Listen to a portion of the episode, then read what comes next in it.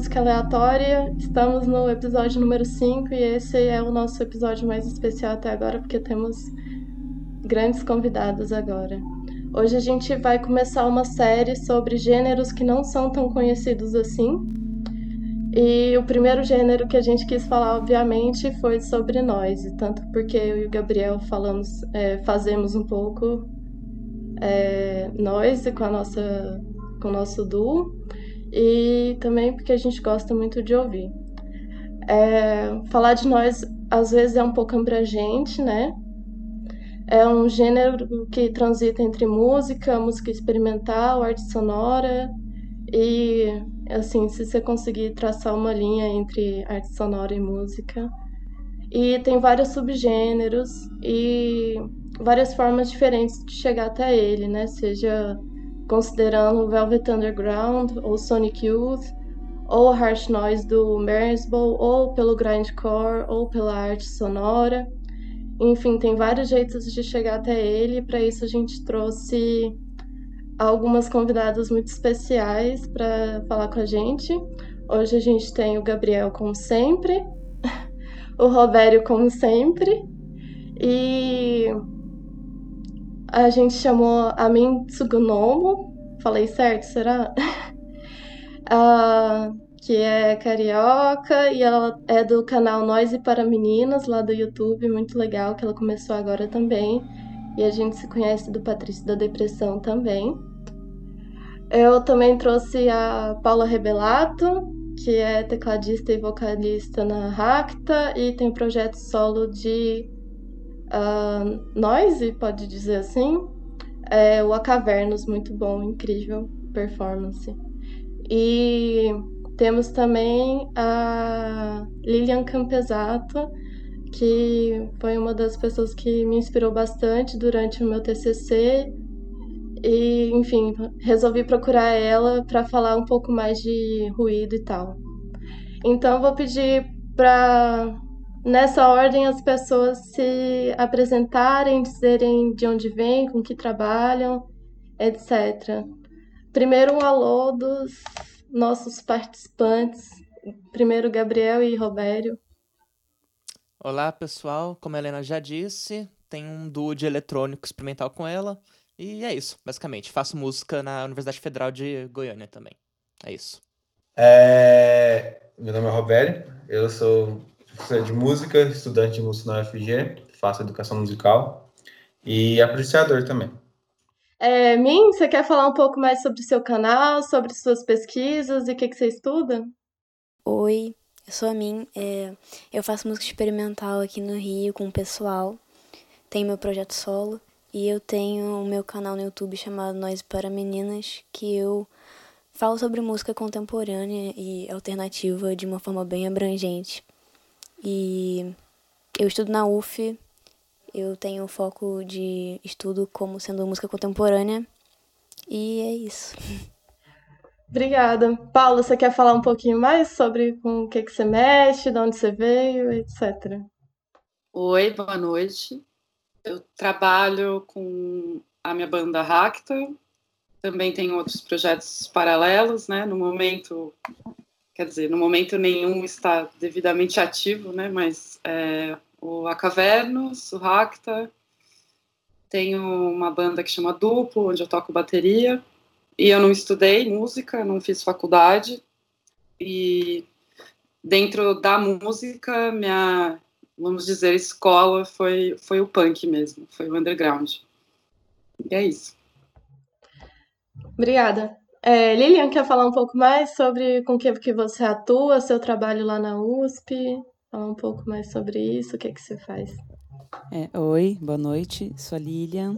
Eu é, sou artista, pesquisadora e hum, tenho trabalhado nesse campo da, das artes sonoras, música experimental e pesquisa já faz uns 10 anos ou um pouco mais e trabalho também, sou ativista e uma das fundadoras da Rede Sonora Músicas e Feminismos, que também já tem uns cinco anos. e que a gente se encontra lá regularmente na USP. Também tem um projeto de pesquisa sobre é, ruído, afetividades, é, escuta, escuta como espaço de conflito, que é uma coisa que acho que está bem presente no meu trabalho. E também sou performer e compositora, artista sonora, criadora, tenho um trabalho já há algum tempo e acho que é isso. Muito bom, valeu, todo mundo se apresentou aí, acho que as pessoas já conhecem um pouco mais de onde cada um vem. É, e eu acho que a gente já pode partir agora para primeira parte, assim. Essa primeira pergunta ela não é para ninguém específico, quem quiser responda é, surjam teorias aí. É, a primeira pergunta é da onde que da onde que a gente consegue traçar o começo do gênero noise, né? O começo do uso de ruído dentro da música ou da música de ruído, assim. E é, quem quer responder essa? Eu tava lendo um pouco hoje é, sobre, eu acho que era o trabalho do Jacques Attali, é, e ele discutia um pouco sobre essa questão do ruído, né? E como o ruído ele vai acabar servindo. É, como, aliás, o ruído sempre esteve, né? Presente em todo lugar, né? E a gente tem essa essa eterna, tipo, esse conflito, né? Tipo, do ruído, né? Ele aparece na música e depois ele vai sendo reapropriado, né? Então, e também um negócio que, tipo, a gente nunca pode como que eu vou dizer isso, né? Talvez é. Qualquer coisa pode ser ruído dependendo de qual circunstância cultural que a gente vai estar, tá, né? É, eu lembro dele falando. Cadê? Eu tinha até anotado bem aqui. Uh, tu, tu, tu. Gabriel fez a tarefa de casa toda. Tentei, tentei fazer minha tarefa de casa. Posso, como eu disse, posso estar tá falando merda, né? Mas é. O sentido musical ele é criado através do poder disruptivo do ruído, né? Não lembro se foi exatamente o Jacques Attali que fala isso, ou se foi o texto que eu tava lendo que mencionava ele, né? Que era do referência no meu TCC, né? Mas é. Como que eu entendo isso que ele tava dizendo, né? Que. Então, às vezes a gente pode ter um elemento, né? Que não necessariamente a gente entende como ruído pra gente hoje em dia, mas que com com o tempo ele vai sendo reestabelecido nesse panorama cultural como ruído ou não ruído, né? Mais especificamente o Gavin Carfoot ele fala sobre a guitarra e como que a distorção, né, como que o próprio instrumento ao longo da história dele, antes ele era entendido como um ruído e depois ele foi entendido como não ruído, né? Mas acho que deu para entender um pouco disso, né? Então a gente tem tem sempre isso, né? Um elemento que antes ele não era ruído, ele pode depois se tornar, né? Então, Uh, deu para entender mais ou menos o que eu disse? Posso estar falando muita besteira agora, porque a gente tem que ter muitas perspectivas sobre isso, porque não é de um lugar só que veio o noise, mas eu acho que veio sim da arte sonora com é, o manifesto futurista do é, Luigi Russolo, que ele comenta sobre é, ruído precisava ser incorporado na música no futuro. Eu não acredito que tenha só um é, propulsor do noise, mas a primeira pessoa que eu vi falar sobre noise dentro da música foi ele, no manifesto futurista que ele fez em 1913, falando é, a arte dos ruídos, e ele falava sobre como o ruído teria que ser incorporado na música no futuro, porque como ele cita, é, o barulho é uma parte crucial da civilização atual, pelo que ele chegou à conclusão lá. Ele fala sobre é, sons industriais do dia a dia e ele pontua que qualquer som que a gente não considere harmonioso pelos ouvidos não será querido. Então ele diz que os ruídos teriam que ser teriam que ser repensados pela gente e aceitados porque, segundo ele, a música só iria evoluir se a gente incluísse os ruídos do nosso dia a dia e esse tipo de coisa. Só que a questão de evolução para os futuristas é uma questão meio complicada, né? Tipo, o manifesto A Arte dos Ruídos, assim, é um texto meio. polêmico, no mínimo. é, queria falar isso, não, mas é. é. Mas aí, sobre essa mudança de paisagem sonora, acho que também quem fala bastante sobre isso é o Schaefer, só que. O Murray Schaefer, né? Só que aí ele vai pro outro lado, né? Ele não gosta, é, ele prega pela limpeza dos ouvidos e nega o ruído e etc, etc e tal. Lilian, você quer completar as bobagens que a gente falou? É, não tem bobagem, a gente está conversando, né? Aqui. Então, é, eu queria contribuir com uma, uma reflexão que, que eu também fiz esse percurso, né? De tentar encontrar é, o que é ruído, né? Porque a pergunta tinha a ver com o gênero. E, e sobre o gênero eu conheço pouco. Sobre o, o, né, o surgimento, a fundação do gênero, quais são os, os, os subgêneros, e, e, disso eu posso falar pouco, na verdade. Mas eu sempre fui muito interessada no ruído. E o que é ruído? Que é uma coisa que é muito intrigante. Né? O que é ruidoso? Então, a, a primeira coisa que eu. É, que tem a ver com o que o. Desculpa, você não está aparecendo na tela, eu não consigo te ver. Tá, tá o Robério. Gabriel, muito bem. Que o Gabriel falou sobre o Atali, né? Que é uma discussão que tem a ver com isso que eu queria trazer, que é ruído é uma relação, né? Então, o que é ruído para um quem é ruído ou quem é ruidoso para um, onde tem ruído para um ou para outro.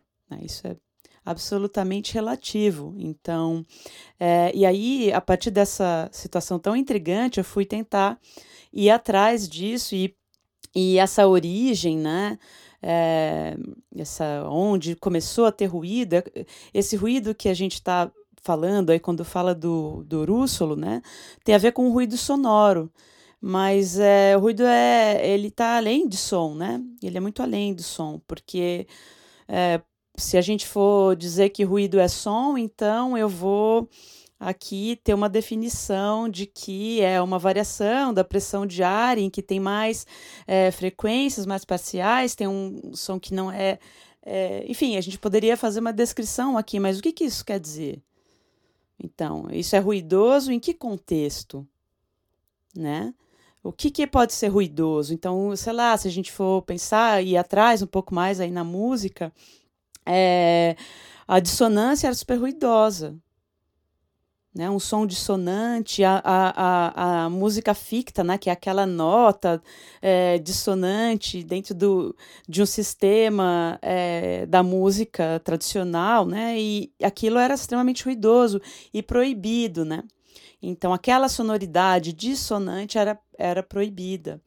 Mas é, a gente pode ter uma conversa aqui que eu que é isso que me interessa, é que tem a ver com uma discussão sobre uma questão moral eu acho, né? Tem um moralismo estético ligado a essa situação do ruído. Por exemplo, quando você falou aí sobre o Rússolo, né, em que vocês mesmos estão falando, ah, puxa, tem uma coisa super fascista naquele manifesto. Não só o, o Rússolo, mas o Marinetti, um monte de gente ali junto com eles, né? Qual era... Tinha uma idealização, né? O ruído estava sendo é, usado como algo idealizado. E, e o Schaefer fez a mesma coisa, com, quer dizer, atribuindo um moralismo a que tipo de som é, é permitido e que tipo de som não é permitido. Né? Então, para o Schaefer, o, os sons, né, os ruídos, os sons da cidade, som de carro, som de máquina, é, é, é mal é, ele não, não gostava, mas o som da cachoeira, e aí? Se a gente for pegar e pôr um som, da cacho, som de cachoeira, né? O que que, que que qual é a diferença entre um som, se eu for lá gravar uma cachoeira e gravar aqui da minha janela a minha avenida e um monte de carro? Qual é a diferença desse material em si, se eu for escutar, né? Então, eu acho que o ruído tem a ver com essa discussão de um moral, assim, sabe? De um moralismo estético e que é muito intrigante também, porque muitas coisas são ruidosas, né? Para isso que essa pergunta que eu fiz, né? É, o que, que é ruído para você? Quem é ruidoso para você e onde tem ruído para você, né? Enfim, é. Acho que eu já falei muito. Desculpa. Não, falou, falou bem. Pode falar, Robério. É, eu gosto muito desse assunto de moralismo, porque eu sempre acabo tocando mais ou menos nessa mesma área nos podcasts, porque a gente acaba tratando esses assuntos polêmicos sobre opiniões acerca e gostos dentro da música e como abordar uma obra musical. E isso é muito intrigante mesmo. E, por exemplo, eu estava pensando aqui que a, uma, das, uma das dúvidas que eu queria trazer para a mesa né, nessa discussão da origem envolve um pouco essa questão do moralismo, do que, que é ruído, do que, que não é. Porque, por exemplo, a Lilian ficou em dúvida porque ela pensou que ela já estava pensando na questão do gênero noise music, né? O gênero noise music seria esse gênero de harsh noise que a gente tem pós-século 20, pós-século 20, no final do século 20 para início do século 21, com a galera do Chapa Noise e a galera que, que usa instrumentos eletrônicos ou a, como influência do industrial para fazer esses é, cada vez mais feedback, cada vez mais ruídos sonoros gerados eletronicamente, etc, etc. Ou a música de ruído já pode ser considerada, por exemplo, John Cage, na época do Fluxus, do Fluxus já fazia, é, por exemplo, uma obra dele que chama Water Walk, que ele simplesmente mexia com objetos caseiros de casa, objetos da vivência de casa mesmo, era uma jarra, é, uma batedeira, um liquidificador, e disso ele fazia barulhos que tinham um tempo, que ele até crono, crono, tem um cronômetro para cada momento desses barulhos. E aí a questão que fica é, isso já era noise music, entendeu? Porque geralmente quando a gente fala de noise, a primeira coisa que vem na minha cabeça, por exemplo, é Bowl. E toda essa cena japonês lá do Japão. Então, assim, é, isso, a, a, questão do moralismo, além de estar tá in, influenciando nessa área que ela, que ela citou, do que tem ruído, tem para alguns alguns sons são ruídos e para outros não são, a gente tem que pensar que no própria própria cena da música contemporânea existe aquilo que é a noise music e aquilo que não é por algum motivo, sei lá, geográfico ou temporal, dizendo que às vezes conce os conceitos não mudam, não mudam muito, ou a intenção não muda, que é de procurar cada vez mais experimentação e timbres diferentes. A, a experimentação está toda focada em cima do timbre e do som e do silêncio, deixando de lado os conceitos de harmonia, melodia e tal. Assim como no fluxo acontecia, isso acontece no japonês, entendeu? Só que, claro, a questão geográfica, temporal e quais são os instrumentos usados são diferentes. E aí fica essa discussão para vocês se nós realmente começou começa nessa época do fluxo e da música contemporânea europeia, por exemplo. É, para mim, ele tem várias fontes, né? Porque, como eu disse, a gente está tratando de um espectro muito grande de música, eu acho, porque é, o Pierre Schaeffer já fazia música de ruído, que ele chamava, né, de música de ruído, é, naquela época, a gente vai entrar nisso na música concreta, na música eletroacústica e tal, e por outro lado a gente também tem o, o noise rock e a gente tem o harsh noise, que são todas coisas muito diferentes de lugares diferentes, assim, né? É... Enfim, Paula, você sabe dizer um pouco sobre os começos do noise dentro do rock, alguma coisa assim? Então, eu concordo com essa visão de que é difícil traçar um, um começo né, desse, desse gênero, porque eu considero o ruído, ao mesmo tempo que muito abrangente, ele também é bem restritivo, de certa forma, né? Se levado para uma é uma forma de, de pesar o que é e que não é a partir da, sabe, da, da forma que é feito, né? Porque eu acho que ele tá, para mim, é, é bastante além disso. Não sei dizer muito bem, mas como a minha experiência ela é extremamente intuitiva, sempre foi, então essa bagagem mais teórica ela foi apresentada para mim depois. Então é como se eu tivesse descoberto uma coisa que depois eu vim a saber que existia toda uma, uma escola, de certa forma, por trás, né? Então, a minha percepção é, é, é bastante. é muito mais intuitiva do que teórica. Então, para mim, é bem difícil dizer, assim, colocar numa linha do tempo que, onde começou, como começou. Aprecio diversos artistas, né, de, de, de vertentes diferentes, desde o e até coisas mais eletroacústicas e tal. Mas esse juízo realmente eu não consigo dar, assim, eu não sei. Acho que a gente chegou à conclusão que ninguém sabe. e isso porque a gente puxa uma outra pergunta que a Lilian já puxou, e aí eu vou jogar primeiro para mim, para depois a Lilian vai ter bastante para falar sobre isso, né? Afinal, o que, que é ruído? Dá pra gente dizer o que, que é ruído? A Lilian já falou bastante é... sobre isso antes. Então, se a gente for analisar ruído apenas fisicamente, é, não vai ter muita diferença entre o que é um ruído como a gente entende socialmente e o que é uma música. Serão apenas frequências diferentes e ok. Mas eu acho que o ruído, quando, quando alguém fala ruído e você entende como um barulho que incomoda, isso já significa que ruído depende muito da, da forma que você encara aquilo. É, música noise, eletroacústico, o que for, tem ruído como frequência, ruído, e pessoas gostam daquilo. Enquanto um ruído qualquer de uma criança chorando no meio de uma no meio de uma obra, as pessoas não vão gostar muito. Então é tudo a forma como você vê o que está ali, ouve o que está ali e sua percepção sobre aquilo mesmo, mais do que apenas o que é ruído. É, eu já tinha escrito sobre isso, né? Que tem algumas formas de entender ruído, que tem a versão acústica, é, que eu não me lembro direito, mas são tipo assim, como se fosse. O ruído branco são é, ruídos aleatórios, ondas aleatórias em todo o espectro sonoro. Só que o ruído branco, ele nunca é exatamente o ruído branco perfeito, né, também. É, a gente tem a versão do que a gente fala para as outras pessoas, que é essa versão de mais subjetiva, né? Porque aí vai depender da pessoa, como a mim já falou.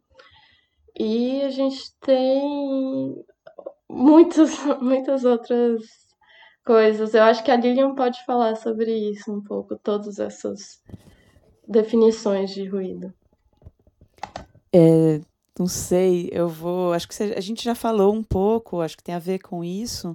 E é, foi uma coisa que eu, eu tratei, porque eu estudei isso, né? É, e fui, e fui um pouco atrás, já faz bastante tempo que eu fiz esse trabalho, então vou tentar lembrar aqui, mas tem a ver com, sim, com o aspecto sonoro, é o que é mais imediato quando a gente fala ruído, é, que tem a ver com com isso, né? Um som, é, o ruído branco, como você falou, né? Que é esse som que tem todas as frequências, teoricamente, no mesmo, numa, na mesma amplitude, é, em todas as frequências. E você já apontou que a gente não escuta isso, porque o nosso aparelho auditivo, ele filtra esse, o que a gente escuta.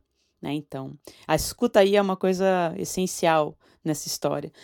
É, então tem essa, essa, essa, esse aspecto que é sonoro, mas é, ruído não é som, né? Não tem uma diferença, aquilo que eu estava falando antes, né? Entre o que é essa, essa dessa definição que às vezes a gente vê, ah, então o sinal e o ruído que, que, é, que tem na teoria da comunicação, por exemplo, né? O que, que é sinal, o que é ruído, comunicação, e, e o ruído é fundamental nessa nessa estrutura aí da comunicação, por exemplo.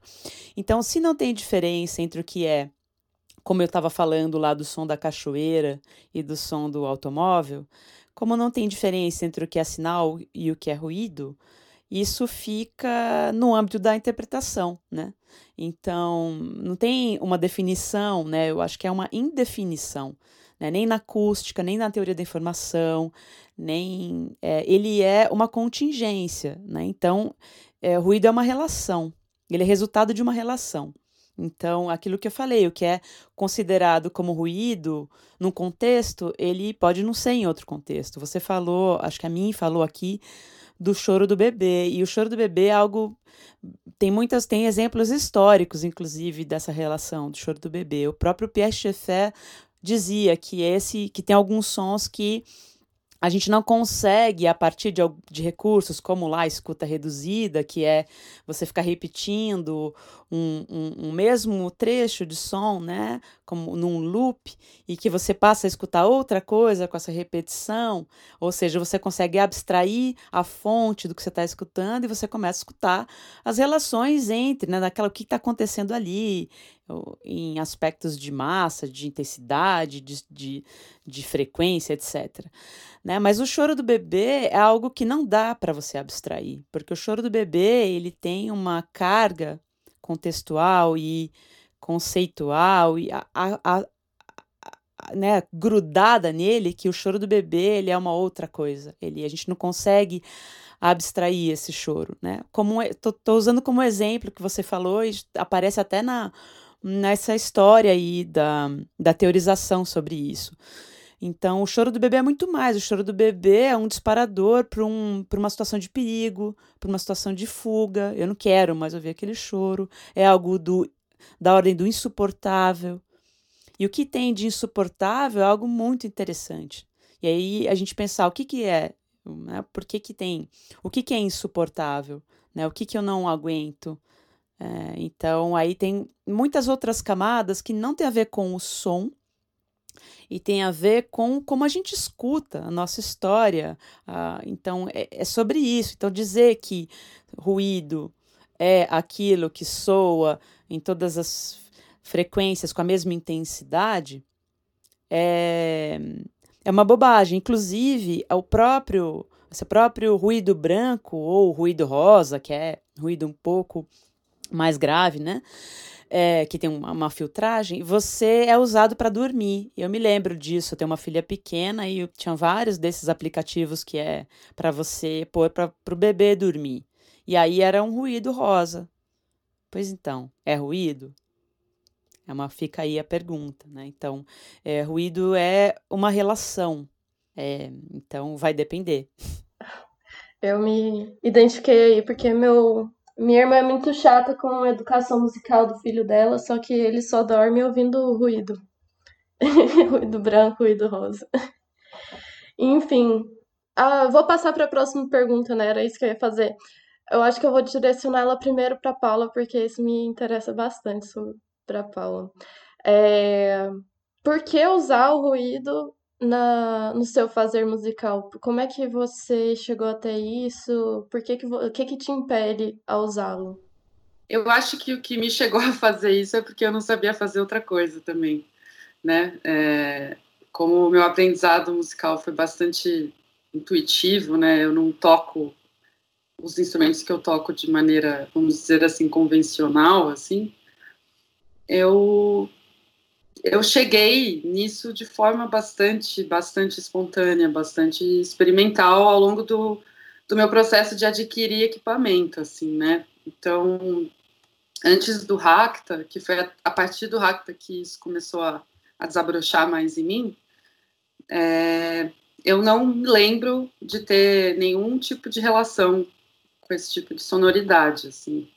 Eu cheguei a fazer coisas no computador e tal, umas colagens, mas é, não explorava esse campo. E aí, com o Racta, como as quatro, é, enfim, nenhuma ali tinha estudado música, então cada uma trazia a sua bagagem da maneira como foi, né? Eu já tinha tido outras bandas e tal, e acho que foi muito a partir do momento que eu fui incorporando mais pedais, e com o delay. Acho que a minha porta de entrada para esse universo foi o delay, assim, na voz. E isso começou a ser totalmente embutido no Racta. E aí, com o tempo, eu fui tendo outros pedais. E acho que foi assim. Um belo dia eu liguei tudo no teclado, no Yamaha velho que eu tinha. Que eu olhava para o Yamaha só ele, assim, eu falava, gente, isso aqui, o que, que eu vou fazer? Vou tocar um sabe? Essas musiquinhas do teclado, sei lá. Aí bastou eu ligar uns pedais, assim, eu falei, uau, meu universo fez assim, ó, bum, abriu. Aí eu falei, gente, isso daqui é muito mais agora para mim, assim, parece que eu tunei, assim, o Yamaha, pus uns, sabe, umas rodas gigantes de carro, foi isso que eu fiz no teclado, assim, foi a sensação que eu tive, né. E aí, a partir disso, eu comecei a explorar isso, assim, mas como eu falei, eu não, eu não tinha uma bagagem teórica ou até ou até musical mesmo, porque eu não me lembro de escutar esse tipo de música antes de começar a fazer algo parecido. Então foi muito intuitivo e foi algo que extremamente é, pessoal, assim, muito íntimo, porque eu comecei a realmente me envolver com aquela sonoridade e comecei a encontrar harmonia ali onde aparentemente não existia, enfim, todas essas sensações assim que foram abrindo a minha cabeça, assim, e aí essa coisa só foi se tornando cada vez maior, maior, maior, até que, sei lá, se tornou o que é hoje, continuará se tornando, né? Porque eu enxergo muito como um processo eterno, assim, de, de descoberta. Então, até com o meu próprio instrumento, que hoje principalmente é o Juno, né, que é um sintetizador teclado, é, às vezes acontecem essas perguntas, né? Como chega nesse timbre? Como que você faz tal coisa? Eu olho e falo, não sei. Assim, o que eu sei dizer é o, a minha relação com esses pedais. Eu tenho intimidade com eles, assim, né? Mas o que vem depois disso é uma eterna, assim, sabe? Uma eterna relação de tipo, no fim, de gosto, né? Gostei disso aqui, não gostei disso daqui. Isso soa como ruído para o outro, não sei né? Acho até às vezes difícil, enfim, toda essa, essa questão que vocês já levantaram aí. Mas eu encontrei muita liberdade, é, foi isso que me fez me apaixonar. Eu encontrei muita liberdade nesse tipo de, de, é, de movimento mesmo, né? E com o tempo se tornou corporal, assim, corporal mesmo, físico, além de ser mental, além de ser intuitivo, virou um corpo, assim, para mim. Tanto que quando eu tô tocando, eu gosto, assim, é, é muito espontâneo, mas a interação que eu sinto com o meu corpo, com aquilo, nos movimentos que, tem, que eu faço, nos pedais, isso aqui, para mim é, não sei, é maravilhoso, assim, eu sinto um prazer muito grande de fazer, assim.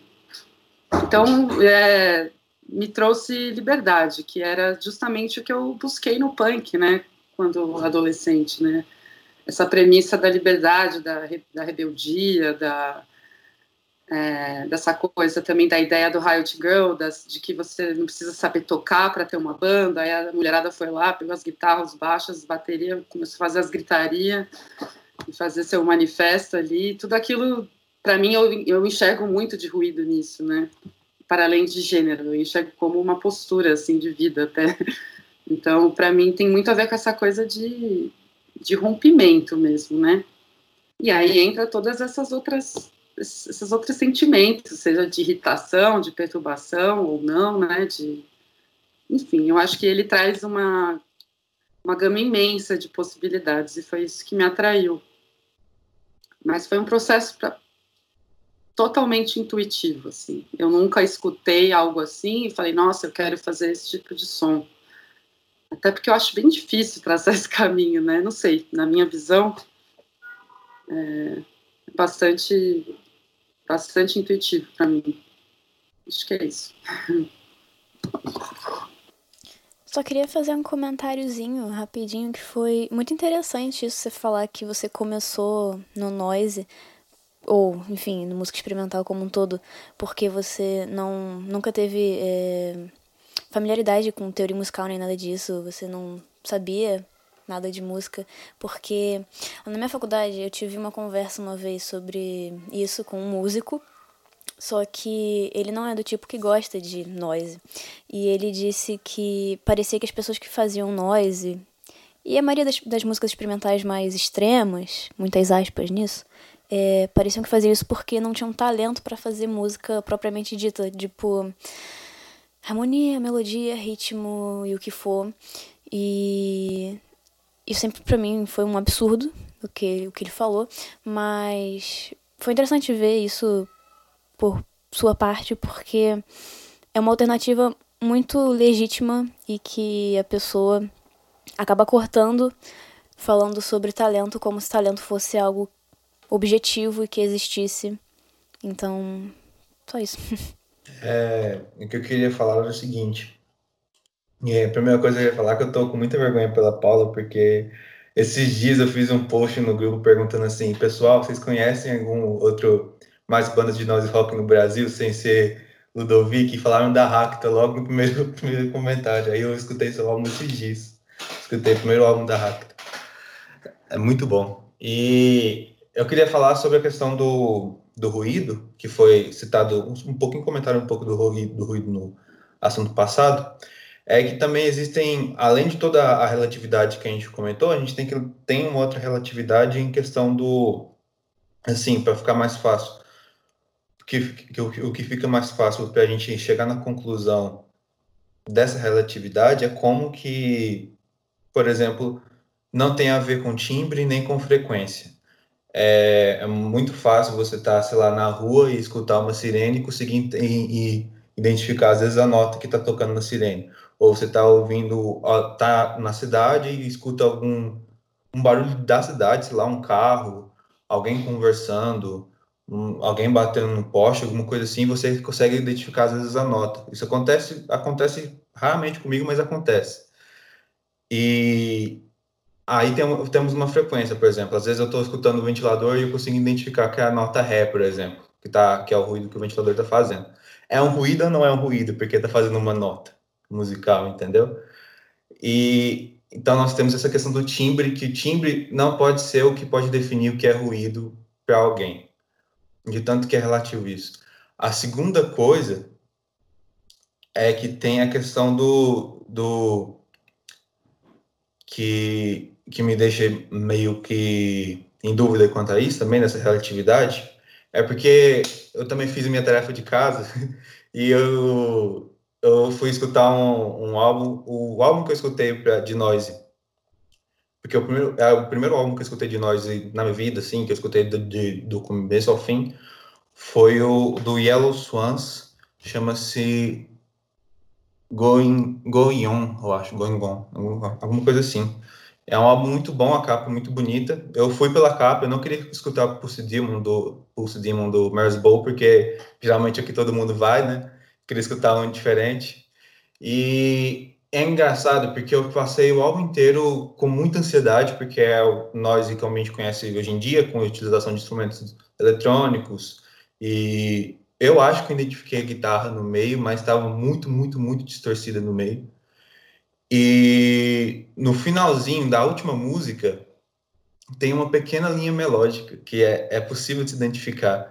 No meio de toda aquela massa sonora, é, é, é possível identificar uma linha, uma linha melódica de quatro notas, que embora eu não sei, eu não sei se seja uma linha melódica regular, no sentido de, dentro da concepção é, europeia ocidental, de série harmônica, de ser nota dó, ré, mi, etc. Eu sei que eram uns quatro sons que se repetiam várias vezes no final da última música. E aí eu também, é, já chegando nessa parte da, da, do assunto atual, que a gente está falando sobre a utilização do ruído nas músicas, a gente também pode falar sobre essa questão de que se a utilização do ruído para fazer sons regulares é, deixa de ser ruído, entendeu? Ou se deixa de ser noise music, porque está usando sons regulares, ou porque está usando repetição, entendeu?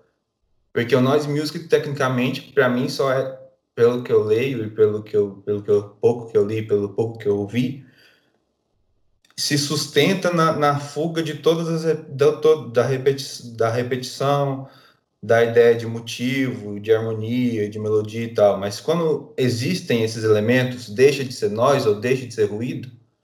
Se bem que a gente já chegou nessa, a gente já falou sobre essa questão que ruído já é relativo por si só.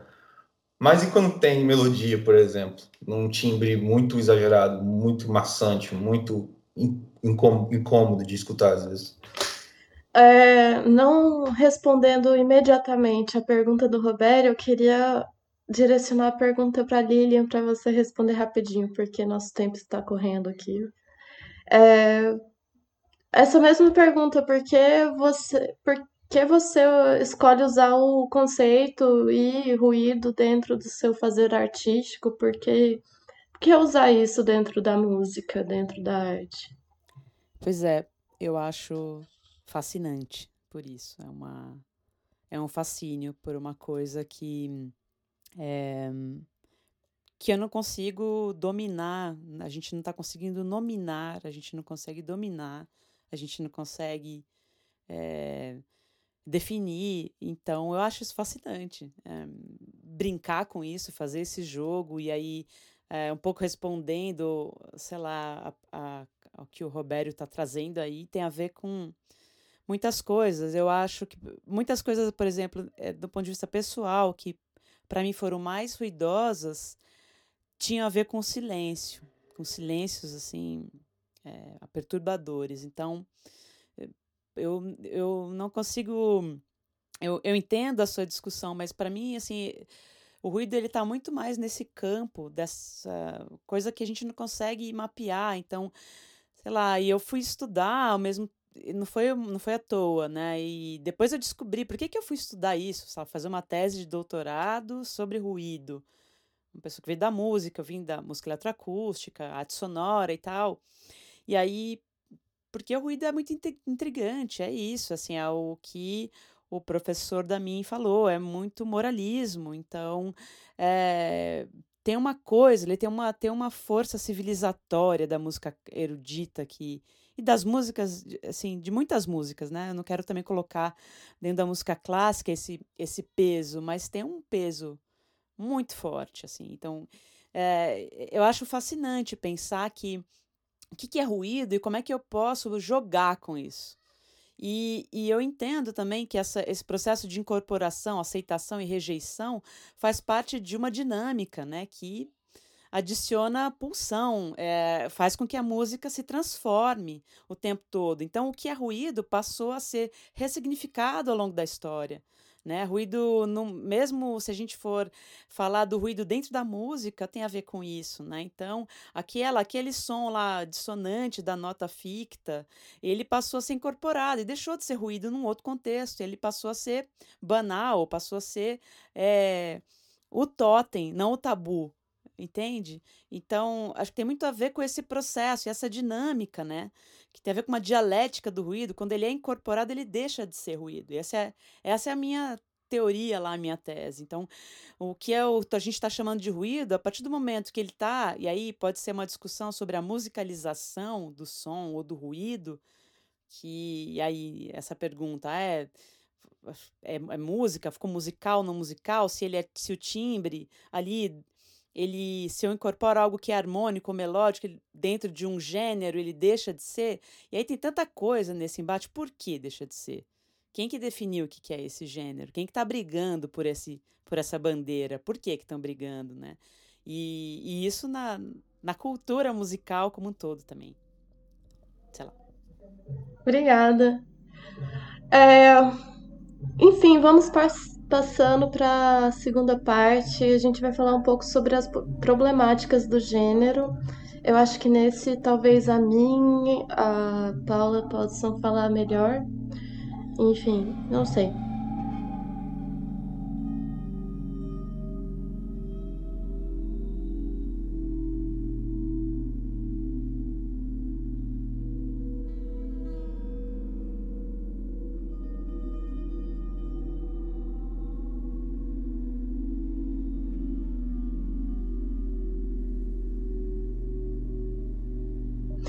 É, a primeira pergunta dessa segunda parte é por que que você acha que é um gênero tão desconhecido ou impopular? Assim, isso é mais uma pergunta. Qual que é a sua opinião? Não tem certo ou errado. Min?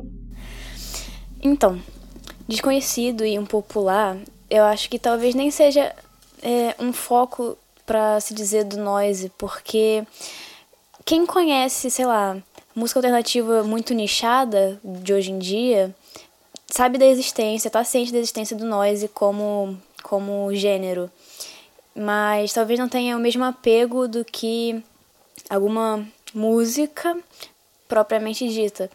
É, mas falando socialmente sobre o noise, eu acho que é porque não esse gênero não tem a capacidade, ou pelo menos não a mesma capacidade de ser comercializado quanto PC Music, por exemplo. Então eu vejo isso de uma forma muito é, mercadológica, mais do que sobre é, é, a pessoa gostar do gênero e, e difundir ele no seu meio social. Acho que é mais isso. Gabriel, você tá calado há muito tempo, dá sua opinião aí. Pensei que você ia passar a palavra para Paula, mas bem que eu tava pensando uma resposta para isso agora, que como a gente falou lá no começo, né, o noise é um gênero extremamente amplo, né? Então a gente pode ir de coisa desde Mersbow até sei lá, na verdade eu tenho um um caso assim, muito engraçado que eu tava fazendo um remix da Charlie XX, né? A mim acabou de citar a OPC Music, né? E a Charlie XX é só contando rapidamente, ela lançou esse concurso, não, não concurso, mas tipo ela disponibilizou as tracks individuais de uma música dela e eu fui escutar uma dessas faixas e tinha um, que era tipo um synth, só que ele era muito distorcido. Mas era muito, muito, muito distorcido, assim, de um nível tipo. Tipo Mars Bowl, sabe? Eu acho que é a coisa mais próxima, assim, porque era tipo. Era. Sei lá. Era muita distorção pra um negócio que é popular, né? E eu fiquei pensando sobre isso, né? Que. Assim, às vezes, né, tipo, a gente não consegue ter uma popularidade do harsh noise, né, igual do Bowl, né? Não imaginaria ver Bowl tocando na Jovem Pan, né? Mas às vezes o legal do do nós é justamente isso, esse, essa zona de confronto e de ressignificação, né? Igual também foi mencionado mais cedo, né? De, Pera de que pegar eu não posso coisa. perder essa, Gabriel. O Mersbowl toca o tempo todo na rádio. Quando você não consegue achar o, o canal. Perdão. ah, nem Helena. Mas é. Assim. Assim, até porque o Mersbowl é relativamente famoso, né? Eu tava vendo, ele tem 400 mil escutados é, num, numa música dele só no Spotify, né? Então até poderia dizer que ele é pop, né? Mas assim, vocês entenderam, né? Então a gente tem sempre essa ressignificação, né? E às vezes até numa coisa que não era para ser nós, a gente vai com o tempo ressignificando isso, né? Então, a, uma coisa que tá super em voga hoje em dia, igual a Charlie XX, você vai ver assim os stems assim da, da música dela e tem uma coisa que é total noise lá dentro.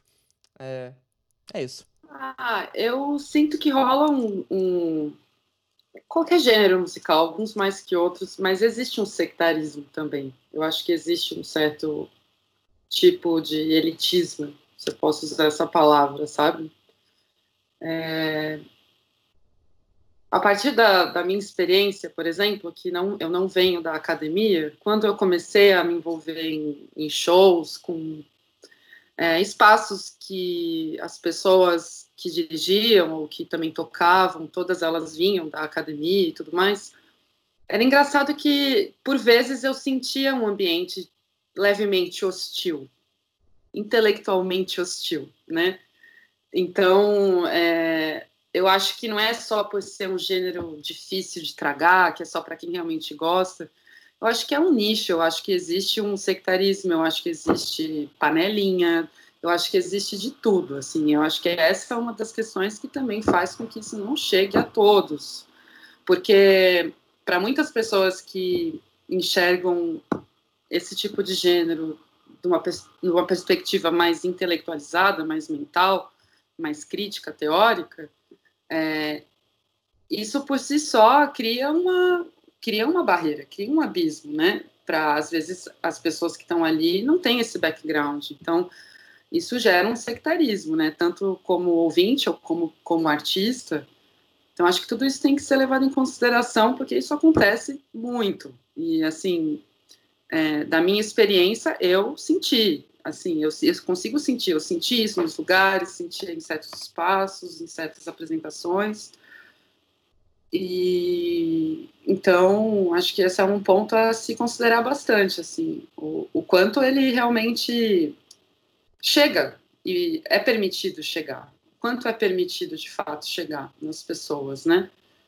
Porque às vezes ele se mostra como um, um, um gênero ou um movimento que seja super, vamos dizer assim, libertário, abrangente, que incorpora todos e todas, mas na verdade não, né? É, eu acho que como qualquer nicho, às vezes ele acaba caindo na regra da cartilha, né? Então, se você não segue essa cartilha, você vai ser espirrado, ou sei lá, vai ser julgado, enfim, de tudo. Eu acho que esse é um ponto bem crucial. E como eu venho de uma de um lugar também que é, assim pregava, prega essa liberdade e tal, eu encontrei essas mesmas falhas ali no punk também. Então assim, tá em todos os lugares. E aí a gente pode ir cavando, cavando, cavando e vai chegar até em questão de machismo. Vai, a gente vai abrir um monte de porta ali, sabe? E isso é um ponto que eu acho que tem que ser falado. É, é um, é um rolê bastante, bastante masculino também, né? É, de certa forma, eu acho, sabe? Eu acho que hoje a gente vê muito mais mulheres fazendo e tal, mas a presença masculina, até pela essa questão da ligação da, do ruído, da agressividade com, com o homem, com o macho, sabe? Essa coisa dos, das próprias ferramentas em si, né? Dos maquinários. Eu tenho aqui todas esses, essas grandes máquinas e tal. Eu vou só comentar um. Agora eu lembrei de um show que foi engraçado. Eu fui tocar num evento, que eu prefiro não citar o nome, e eu era a única mulher e eram todos esses caras mais velhos, nerds dos sintetizadores, nerds da porra toda, assim. E eu cheguei assim com um microfone, um pedalzinho, um tecladinho desse tamanho e tal. Ah, e era engraçado, né? Porque quando o cara tocou, ele levou um equipamento gigantesco, assim, gigantesco. E aí tava, majoritariamente era homem também o público. Todos se juntaram, assim, e ficaram lá. Parecia que eles estavam olhando um cara trocando o pneu de um carro, super carro, super caro, assim, sabe? Era tipo, uau, olha ele ali naquele puto instrumento e tal. E eu olhei assim e falei, nossa, que curioso, né? Tipo, como será que vai ser tocar aqui, né? Daí eu liguei minhas, tra minhas tralhas lá tal. E quando eu olhei, tava todo mundo, tipo, né? Ficou, rolou um certo, uma certa hipnotização, e aí até um cara chegou e falou, nossa, a gente vem aqui, traz os negócios, pá, não sei o que, você vem aqui, liga esse botãozinho, e aí tá todo mundo aí com a cara de, de, de bosta. E eu olhei e falei, ué, né? Curioso, não sei. É, será que é pelo fato de eu ser mulher? É só, só a minha presença sendo mulher, sabe? Quanto, quanto isso atribui de fato ou não atribui para a qualidade do que eu estou fazendo? Enfim, eu já estou indo para mil outros lugares, mas o que eu queria dizer era tocar nesse ponto do sectarismo, porque ele existe, assim, e eu acho que isso é um, um fator que faz com que o gênero não seja amplamente, é, enfim, né, compartilhado e conhecido. É isso. Só para acrescentar um pouquinho de ódio a esse, esse, esse aspecto principal de sectarismo no noise em relação a homens no noise, é, eu participo de um grupo de internet, assim, que é sobre nós e música experimental, voltado pro Brasil. E a maioria é homem. E tinha esse post que o ADM fez que ele dizia por que, por que, que não há tantas mulheres no nós, alguma coisa assim, foi em inglês.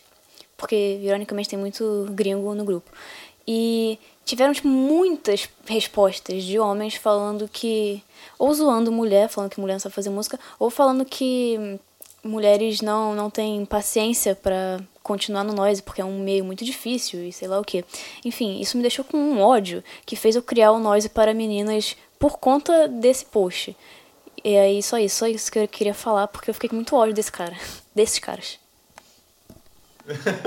eu queria falar é só sobre o assunto do sectarismo, porque ela começou falou, a Paula começou falando da questão de como que às vezes ela está num ambiente que é mais acadêmico, às vezes se sente mais, é, mesmo que às vezes é um ambiente que tecnicamente deveria ser aberto, é, às vezes se sente muito é, oprimida por causa disso. E até a Lilian pode falar sobre isso, ela pode concordar comigo, porque ela também está na academia, assim como meus colegas aqui, dentro da academia de música.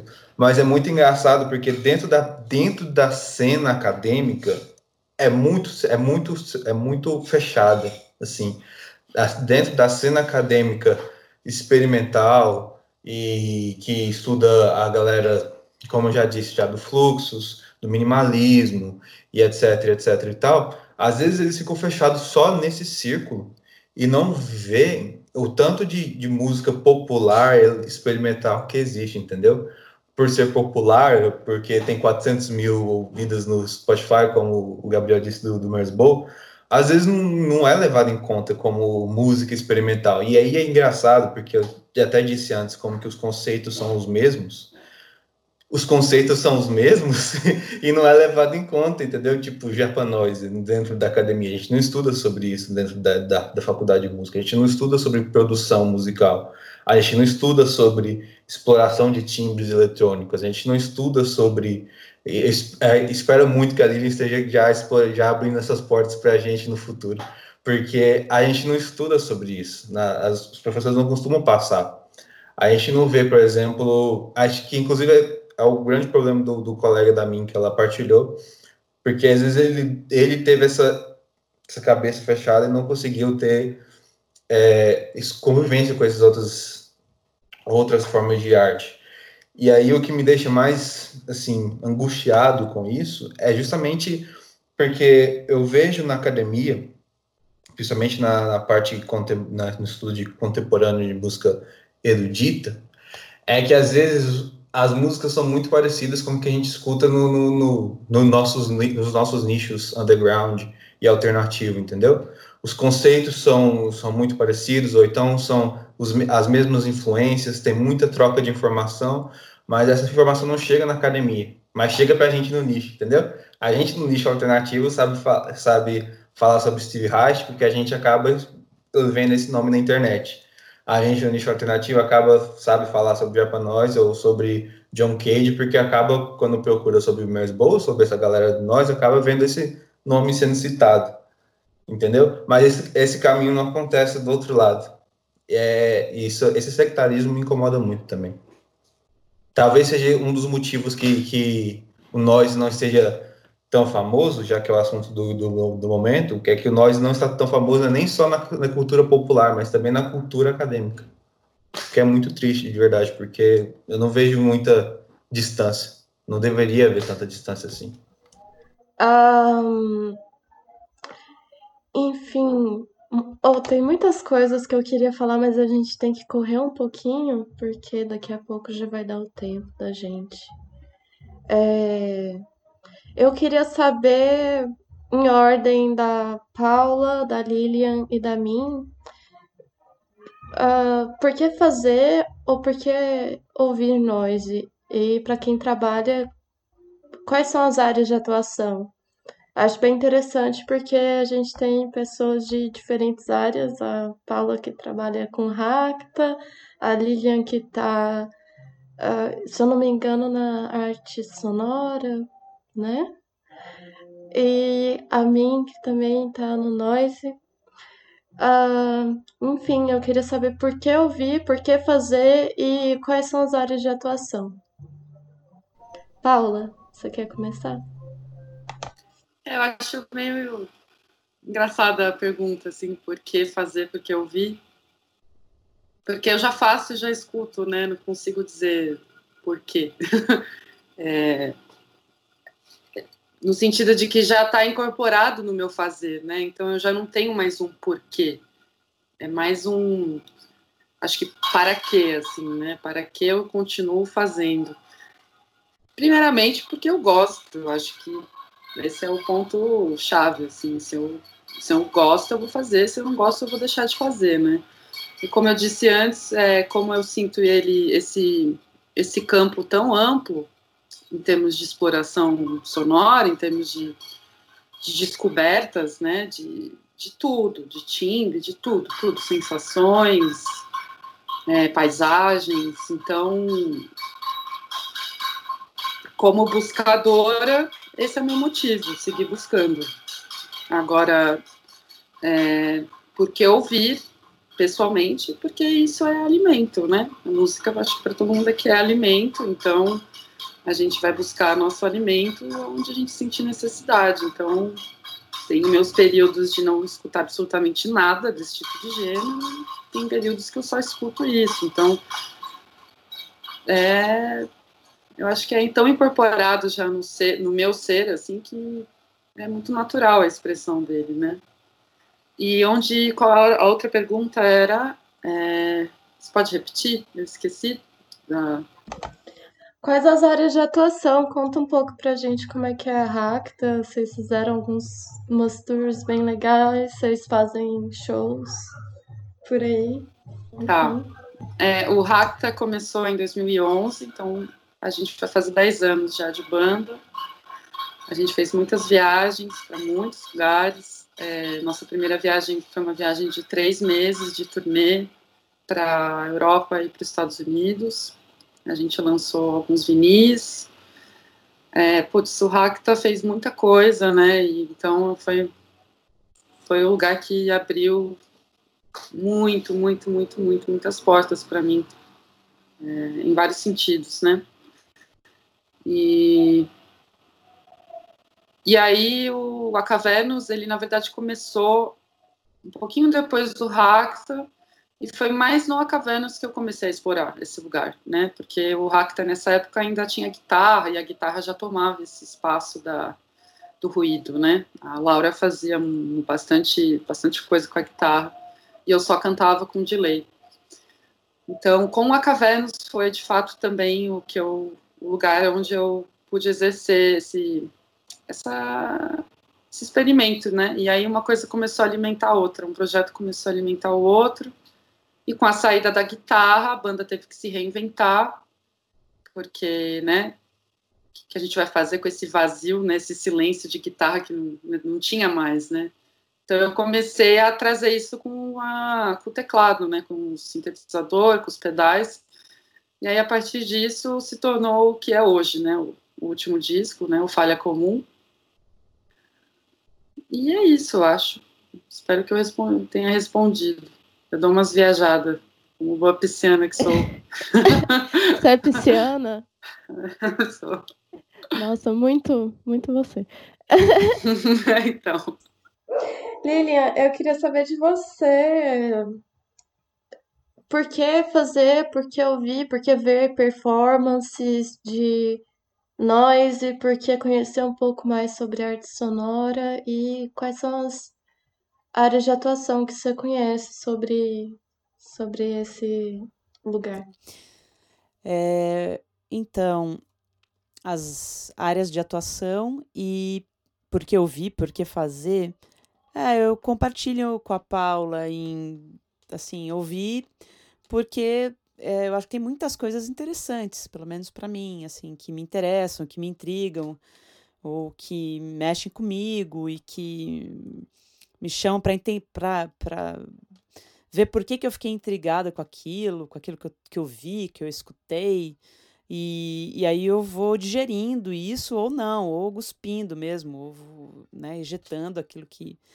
Então, acho que por isso, assim, escutar coisas é, e percorrer um pouco esse, esse incômodo, acho muito legal. Então, eu diria que escutar é, música ruído, arte sonora, música experimental ou qualquer outra das, qualquer outra outro gênero musical, qualquer outra música, qualquer outro som, eu acho muito intrigante, assim, né? Você percorrer um pouco que, que o seu desejo vai te, te levando. É, um pouco responde aquela história que o Roberto trouxe, quer dizer, eu acho que aquela discussão lá sobre academia e por que que é, tem essa, esse sectarismo ou divisão de nichos e que então a gente escuta uma coisa, não pode escutar outra. Ah, é, é uma questão que está em todas as, as esferas, assim, né, da sociedade. Então, é a mesma coisa, é um é time de futebol, sabe? É, é, é, e é muito irritante, é muito... E, e pode ser muito poderoso isso, né?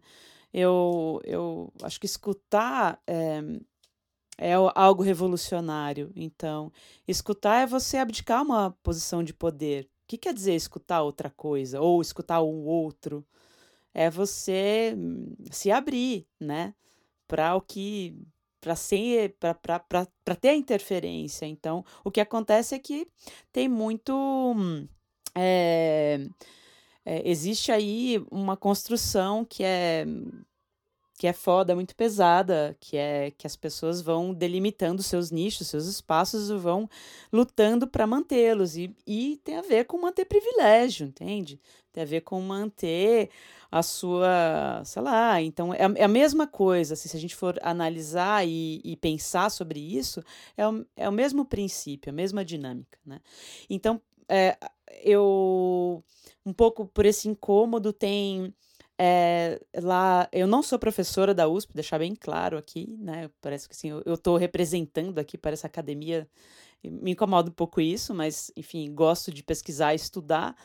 E, e acabou que nesse lugar também é, eu falei no começo, né? Faço parte da rede sonora Músicas e Feminismos, que é também para cavar esses para ocupar esses espaços, para refletir sobre isso, sobre situações super complexas e difíceis, né? Porque, do mesma maneira que tem uma. uma, uma é,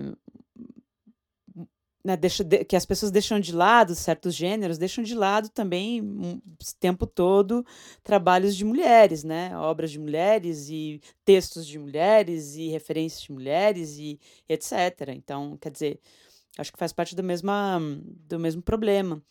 É, então, os meios, os lugares de atuação, é, se essa atuação tem a ver com grana, eu não sei dizer, porque eu acho que é uma questão que, né? Se essa atuação tem a ver com atuação, né? É, de, de motivação de vida, o que você quer fazer, acho que sim, eu tenho como responder. Então, acho que você pode, sei lá, no meu caso, eu também toquei coisas muito diferentes em grupo, é, sozinha, fiquei experimentando com composições mais guiadas, outras mais improvisadas, com tecnologia, é, com vídeo, sem vídeo, é, voz, é, instrumentos, sei lá, outros.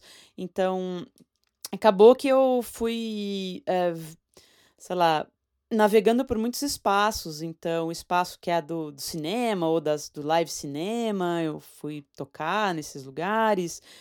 É, também fui tocar nesses mesmos, acho que imagino, lugares parecidos com o que a Paula está falando aqui, que foram fundados por né, os garotos aí do, sei lá, do ruído acadêmico, né, com os, os seus toys, né? Os boys with toys aí, eu também dá para você circular nesses lugares é, e, e também no universo da pesquisa, né? De navegar por um pela reflexão, se você quiser, e aí fui a fazer isso. Então, mestrado, doutorado, pós-doutorado e coisas assim. É, acho que é isso. Eu, eu fiquei muito uh, que confusa porque tá um mega panelaço fora Bolsonaro aqui, eu fiquei desatenta. É isso. Ah, isso explica bastante coisa. Min, por que ouvir, por que fazer, por que. Enfim, por que noise? por que noise? Boa pergunta. É... Tá, por que ouvir já, já é uma pergunta muito difícil para mim, porque vai, vai depender muito da pessoa e do que, que você espera do noise como, como gênero. Mas. Ou seja, eu tô ignorando a pergunta aqui educadamente, mas por que fazer e área de atuação? É, acho que quando você faz noise e você se desprende de, de, toda, de toda aquela. Hum, virtuosismo musical que você precisa ter, tec tecnicismo, você acaba abrindo novas possibilidades e de evoluir a música como um todo. Eu vejo isso claramente no noise e música experimental como um todo. Mas, enfim, a, o noise, o noise, ou música experimental, ajuda você a conhecer a si próprio no momento em que você faz uma música que os outros não esperam que você faça e é sua composição ali, sua composição sozinha e acabou. E A área de atuação, cara, aqui no Rio, a área de atuação ela é muito bacana. Tem muitos locais, muitos locais de encontro de pessoas que fazem noise, música experimental, o que for. É, aqui no Rio você, você tem muitos professores de universidades que fazem noise. Tem o JP Carron, que ele é professor de filosofia na faculdade é, do Rio de Janeiro. É, na Unirio e na UF tem grupos é, especializados em estudo da música contemporânea, incluindo nós e tal, e é, do it yourself, né?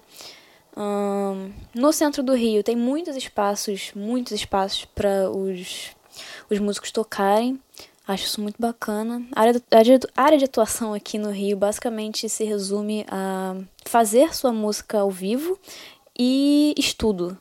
Muito estudo aqui existe sobre esse, esse meio. Obrigada, Min. Gabriel, você quer falar alguma coisa sobre isso? Acho que isso ia ajudar. Um, eu, no meio da conversa, acho que foi lá no começo da conversa, estavam é, começando a falar de onde que veio o noise, né, de onde que surgiu na vida. É, eu não consigo traçar muito bem da onde que apareceu o noise, a primeira vez que eu me, de, me deparei com isso, né, uh, provavelmente na faculdade, né, mas eu lembro muito bem uma é, quando acho que fui tocado, assim, que, que isso, não sei se conscientemente, mas é, inconscientemente, talvez, né? Eu lembro que o primeiro, um dos primeiros shows da Hostil, quando a gente ainda tinha banda, é, quando ainda era banda, né? Tinha guitarra, né? Eu tocava guitarra, tinha baterista e tal, né? Era mais, bem mais é, tradicional, né?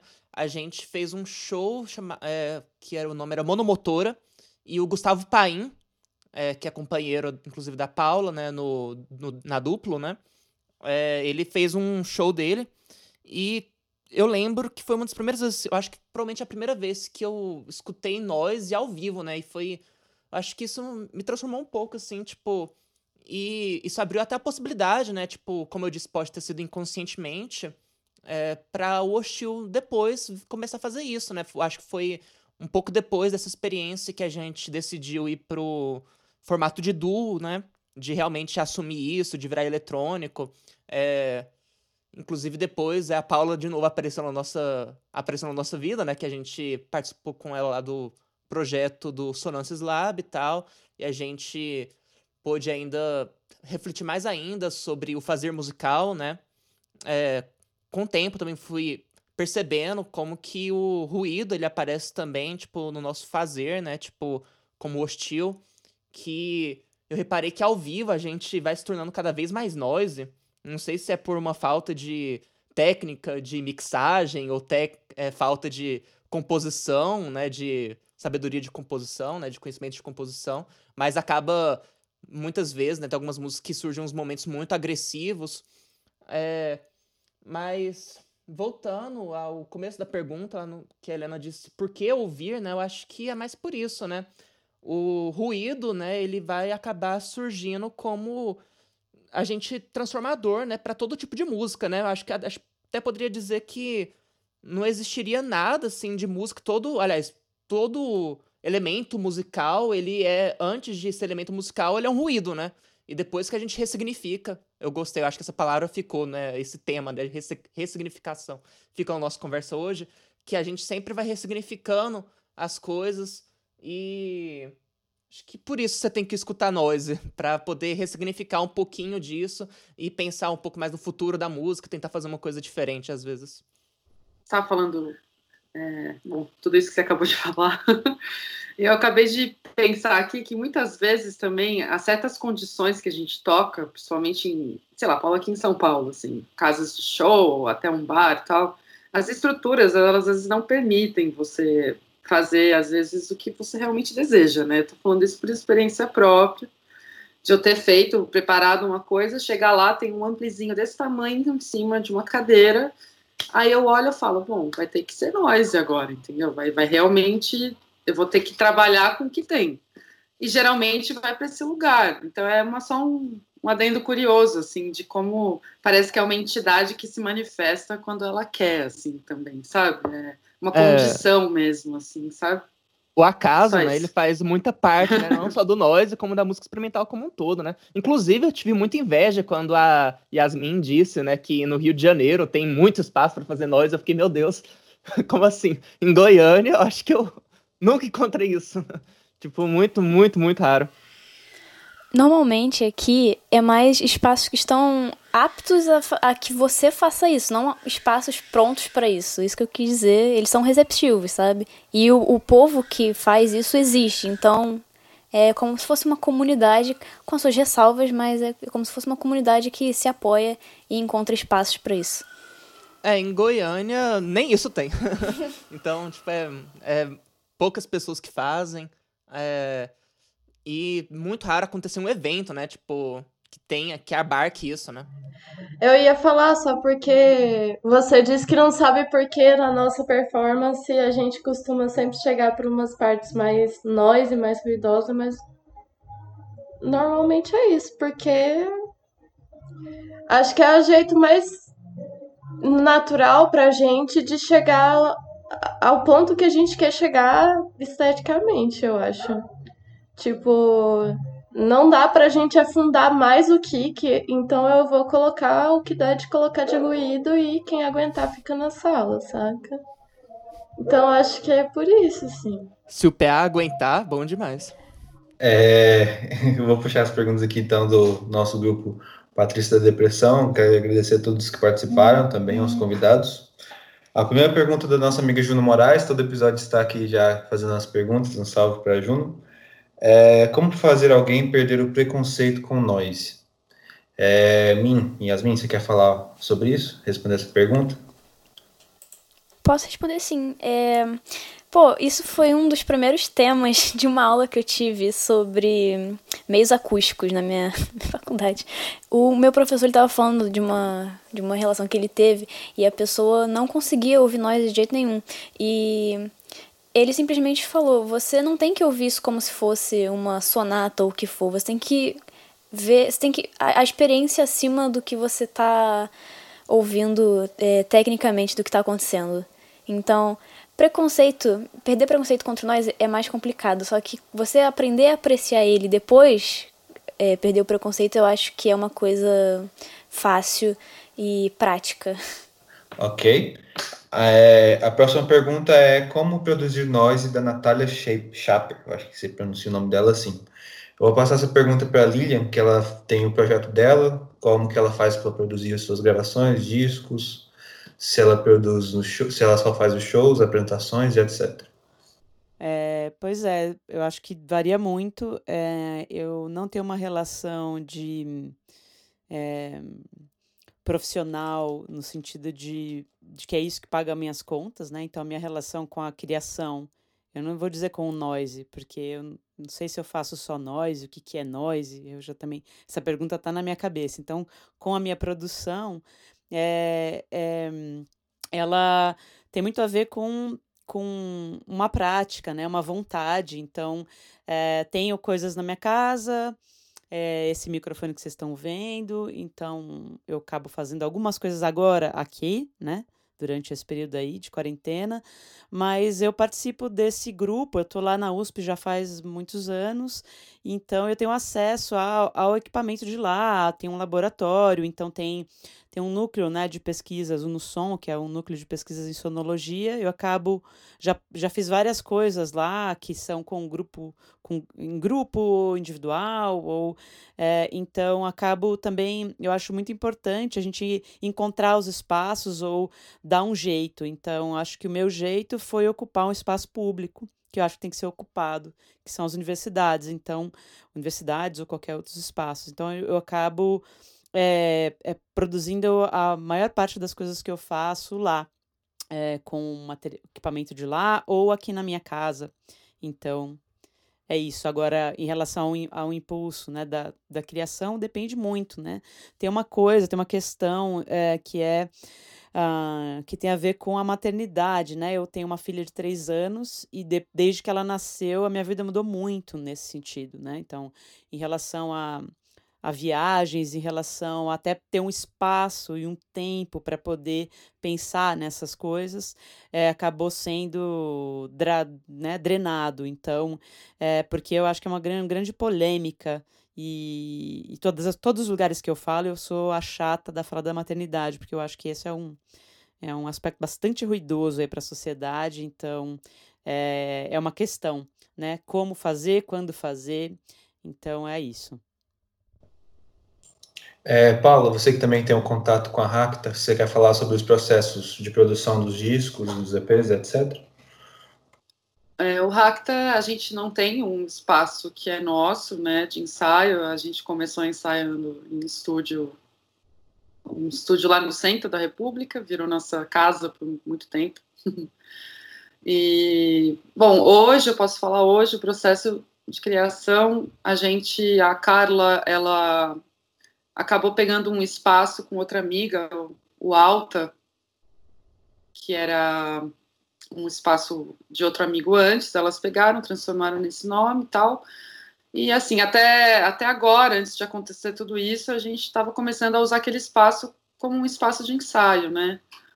Mas é, a questão de ter os próprios equipamentos, de ter todas essas coisas que são essenciais, elas levam tempo, né? A não ser que você consiga bom, pegar e pagar tudo de uma vez, o que é bastante difícil, né? Então, em 10 anos, com o tempo, eu fui adquirindo as coisas. Aí comecei com uma caixa de som, aí depois uma interface, aí um pedal, aí, sabe, uma, um passo a cada, né, passo, né, passo de cada vez. Mas eu lembro que antes do Racta, assim, antes de qualquer coisa de banda, quando eu já estava me interessando em produzir som, produzir qualquer coisa que fosse relacionada a isso, eu usava o que eu tinha, cara. Tipo, eu, eu cheguei a gravar coisa com esse tipo de fone que eu estou usando. Eu colava ele dentro do instrumento, assim, mas tinha um rec lá para brincar. Então, assim, claro que a gente entra em várias questões de confronto com qualidade e tal, mas como eu, pessoalmente, aprecio essa estética lo-fi, essa coisa de gravado em casa e tal, e tal, e tal, para mim resolveu. Mas eu acho que é o que a Lilian falou também da vontade. Eu acho que quando você tem um impulso da vontade da criação, você vai dar um jeito com o que você tem, né? Tipo, eu acho que muitas vezes não é a ferramenta que faz o que faz o artista, sabe? Eu acho que o artista ele ele que que traz essa alquimia com o que ele está vendo na frente dele. E aí é aqui, né? Uma questão de, de ideias mesmo, pensamento, articular isso e, né? Então, com o Racta foi esse processo. Para mim, pessoalmente, teve todo esse tempo de 10 anos para eu ter o que eu tenho hoje e trabalhar com o que eu trabalho hoje, né? É isso, eu acho que tem que, tem que ter paciência mesmo e, e não ficar assim, nossa, mas se eu não tenho esse equipamento, eu não vou conseguir fazer. Consegue, vai fazer outra coisa, tipo, compra um microfone baratinho, vai, vai gravando aqui e ali. Eu acho que dá para brincar de qualquer forma, assim. Eu, eu enxergo meio assim.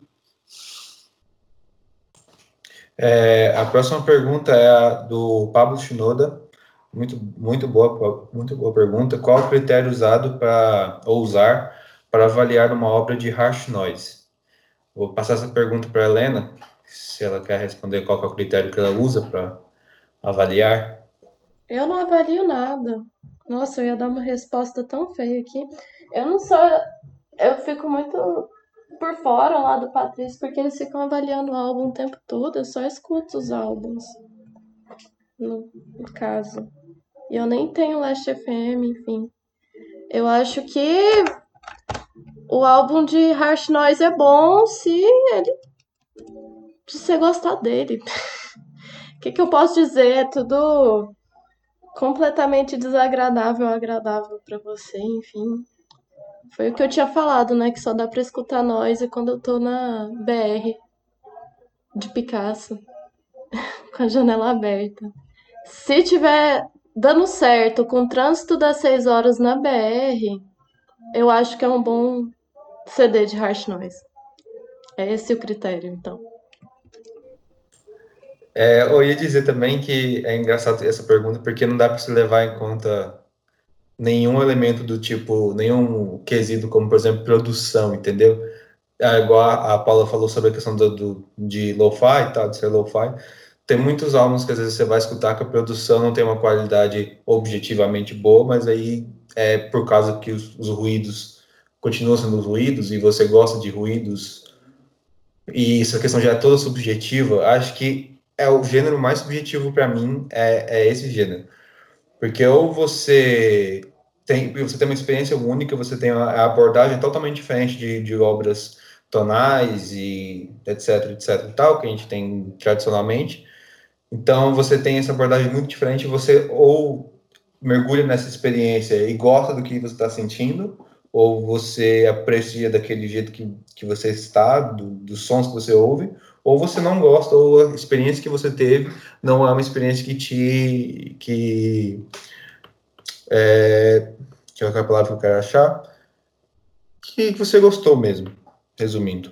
É muito subjetivo. É, eu só queria é, lembrar que, que o noise é muito, muito abrangente, né? Então a gente tem coisa que vai desde do completo ruído até coisas que fazem incorporação disso, né? Então, tipo, sei lá, você tem uma coisa que vai ter, tipo, uma camada de ruído com uma batida por trás. Ou então, às vezes a gente até consegue dar elementos assim que a gente pode falar mais mais categoricamente porque a gente não gosta ou não gosta. Mas eu acho que a grande dificuldade de falar, principalmente de harsh noise, é justamente isso, porque a gente começa a perder a referência, né? Como você vai falar, ah, eu gostei muito daquela parte que fez o o tipo, como que você vai dizer essas coisas, né? Então, por isso que às vezes fica complicado, né? Mas é, tem outros estilos, assim, subgêneros do noise que você até consegue, né? Tipo, ah, gostei da forma que o cara usa o sidechain bem ali, de uma forma inteligente, coisas assim, né? É, a próxima pergunta do Ian Faria, é, eu vou passar essa pergunta para Yasmin, que ela comentou sobre a questão do, do Rio de Janeiro. Qual a realidade do cenário noise BR? Você pode comentar também na questão do Rio, você começou a falar, se você conhece outros, outros duos e bandas de artistas do país. É, então, realidade de, de uma maneira é, de show e coisa assim, não tenho muita experiência é, fazendo. Eu sei que você consegue é, fazer a sua, sua, seu show, sua apresentação, se você tiver um local. Aqui tem um local que é exclusivamente para esse tipo de coisa, chamado Fosso. Fica no centro da cidade, quer dizer, um pouquinho distante, fica um bairro depois do centro da cidade. E basicamente quem se junta lá são os músicos de noise e música instrumental. E esse, esse espaço foi fundado pelo, pelo professor da, da, da UFRJ de filosofia que faz noise. E basicamente é onde todo mundo se junta. Só que como nós, como acho que o Gabriel falou, é muito abrangente, tem bandas e duos de jazz noise, por exemplo, que toca na Lapa todo sábado e você consegue ir ver. E é muito fácil você achar. Mas é, eu me perdi agora. Mas eu acho que é basicamente isso, é é show em local que as pessoas que estão lá fazem isso e as pessoas que estão vendo também fazem. É, a próxima pergunta é do Gabriel Fonseca, que é. Eu não sei se eu, eu não conheço esse disco, chama-se The Goslings, do o artista The Gosling, Grandeur of Hair, e perguntou se esse é o disco mais noise de todos. Se algum de vocês conheceu o disco, puder comentar sobre. Alguém conhece? Desculpa, Patrícios, mas não conhecemos. Essa, essa, essa pergunta já foi falada aqui. Mas o Felipe Lino pergunta qual é o limite entre música e puro barulho. E a gente já falou muito, todo mundo, mas fale sua opinião. Você não falou no início. Peraí, a pergunta foi para mim? É isso? Isso. Uai. Um...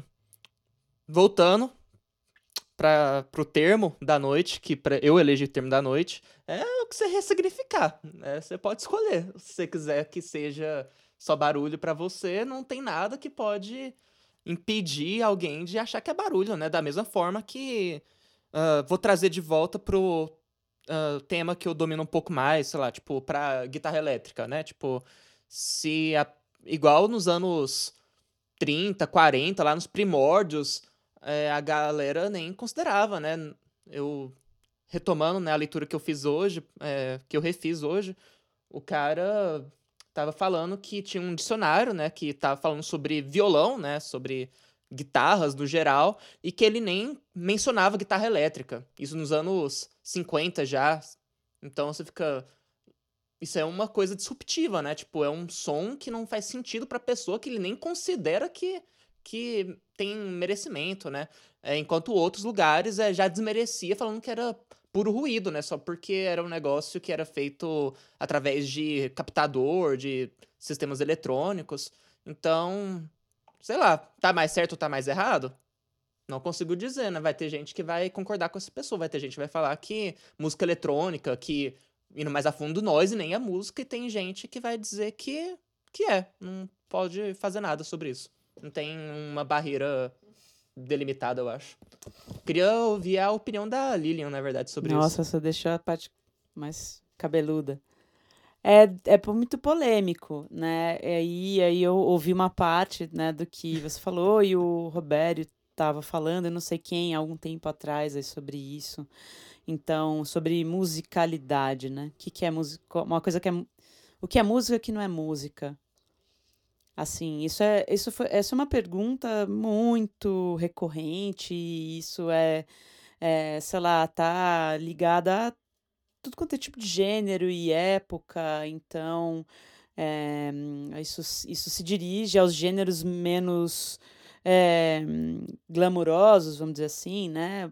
O funk, é, o sertanejo, então isso não é música, né? Então, essa é uma discussão que, que perpassa esses lugares todos, então é, é uma questão política, é isso, né?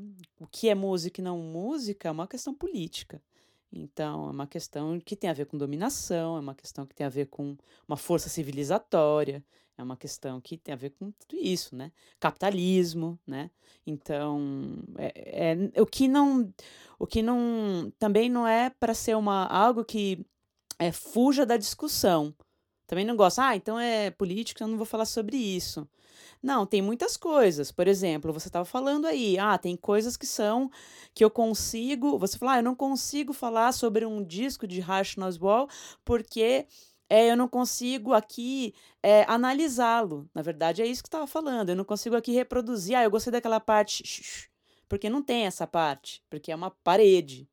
Então, isso a gente pode falar. Sobre isso a gente pode falar. Falar, ah, então um paredão né? Não é isso, né? Um wall, né? Um paredão. E o que, que tem nisso?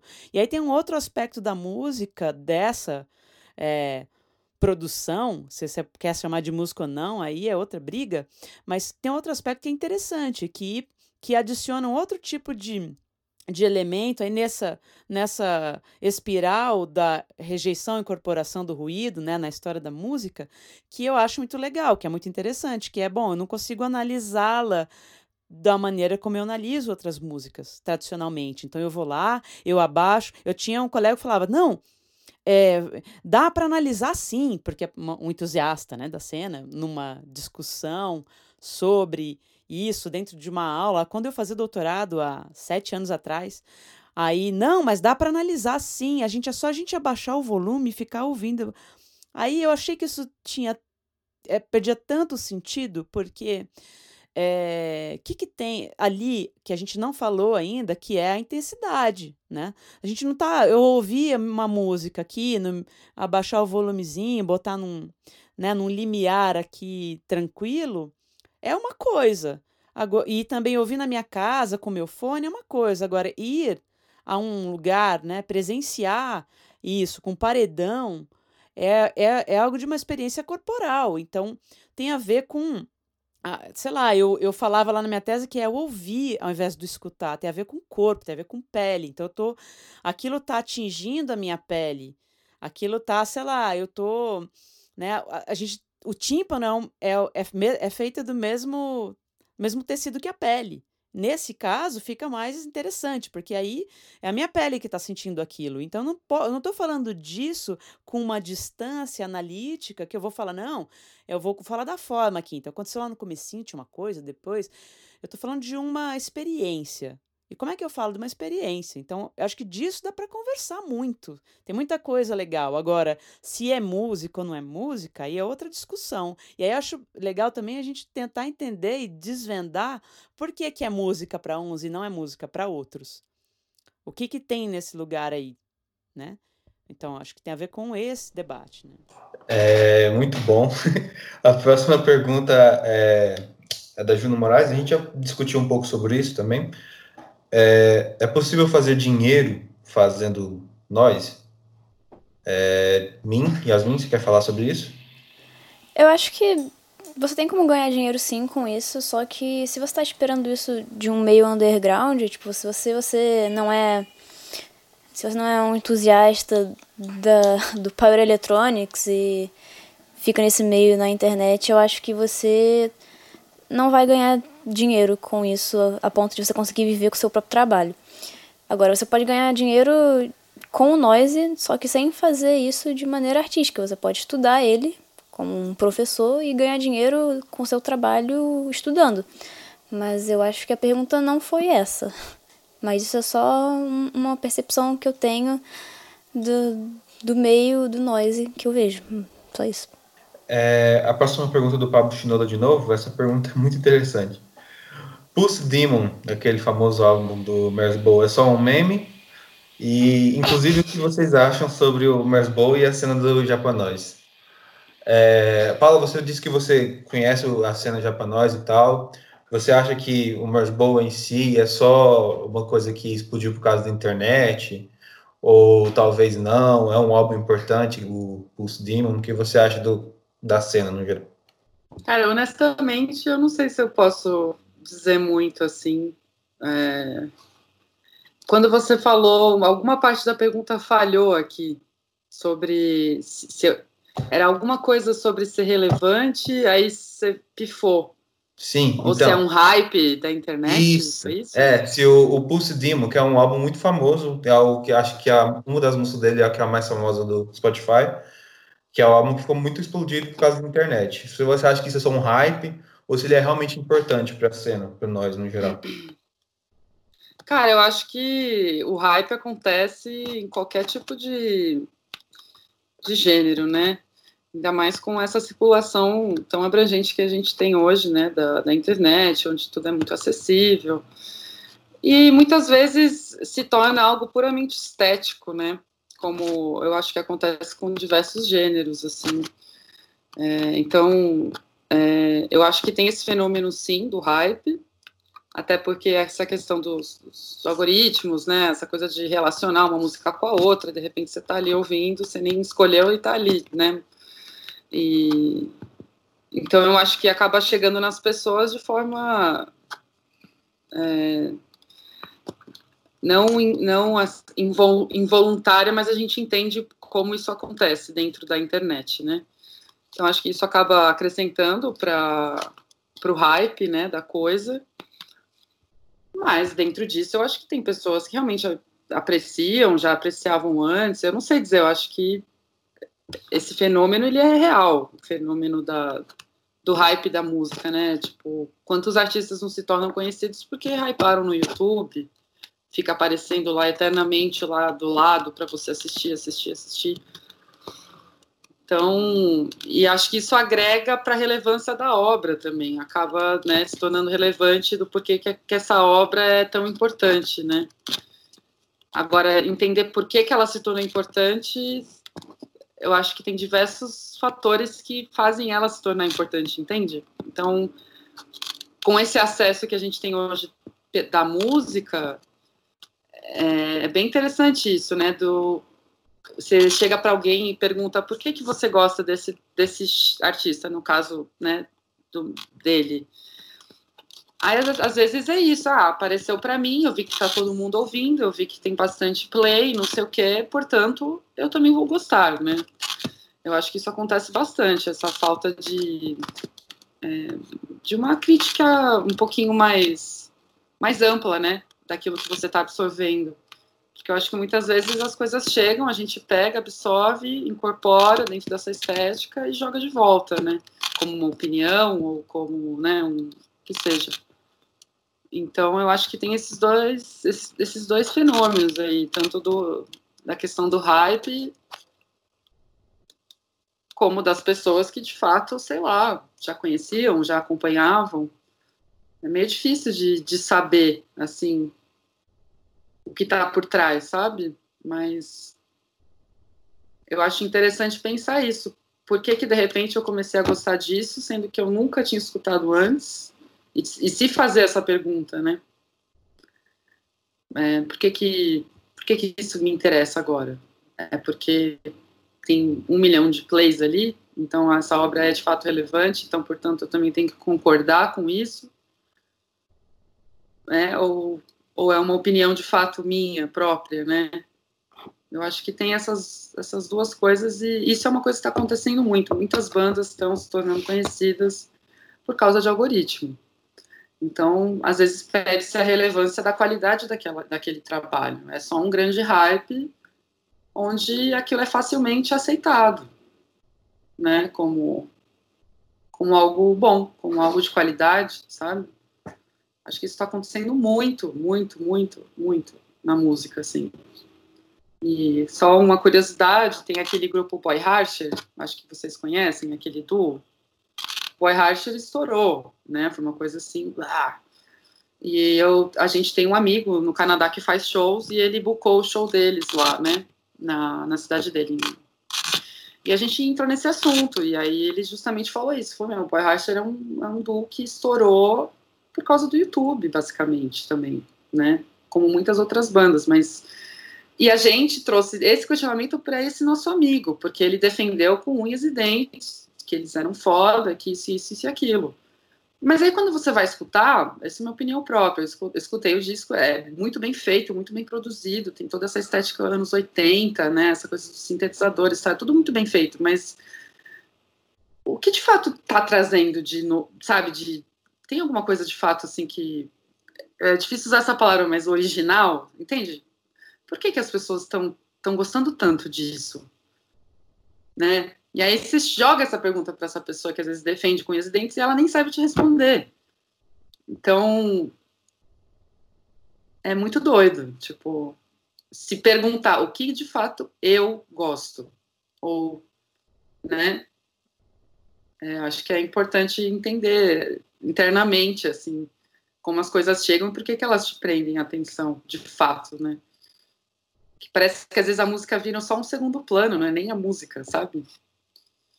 É todo o é toda essa essa fascinação que está acontecendo naquele momento, assim.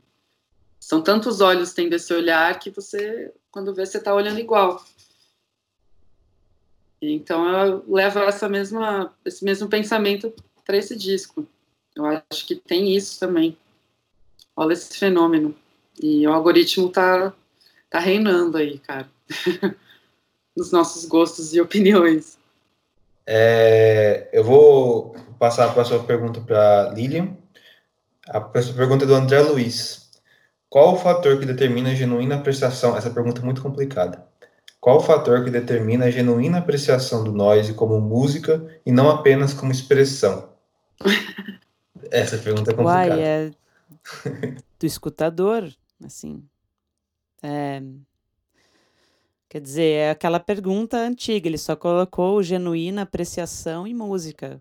Quer dizer, genuíno aqui está ligado com, sei lá, me parece que, essa, que esse adjetivo genuíno está querendo. está vinculado a uma questão, sei lá, de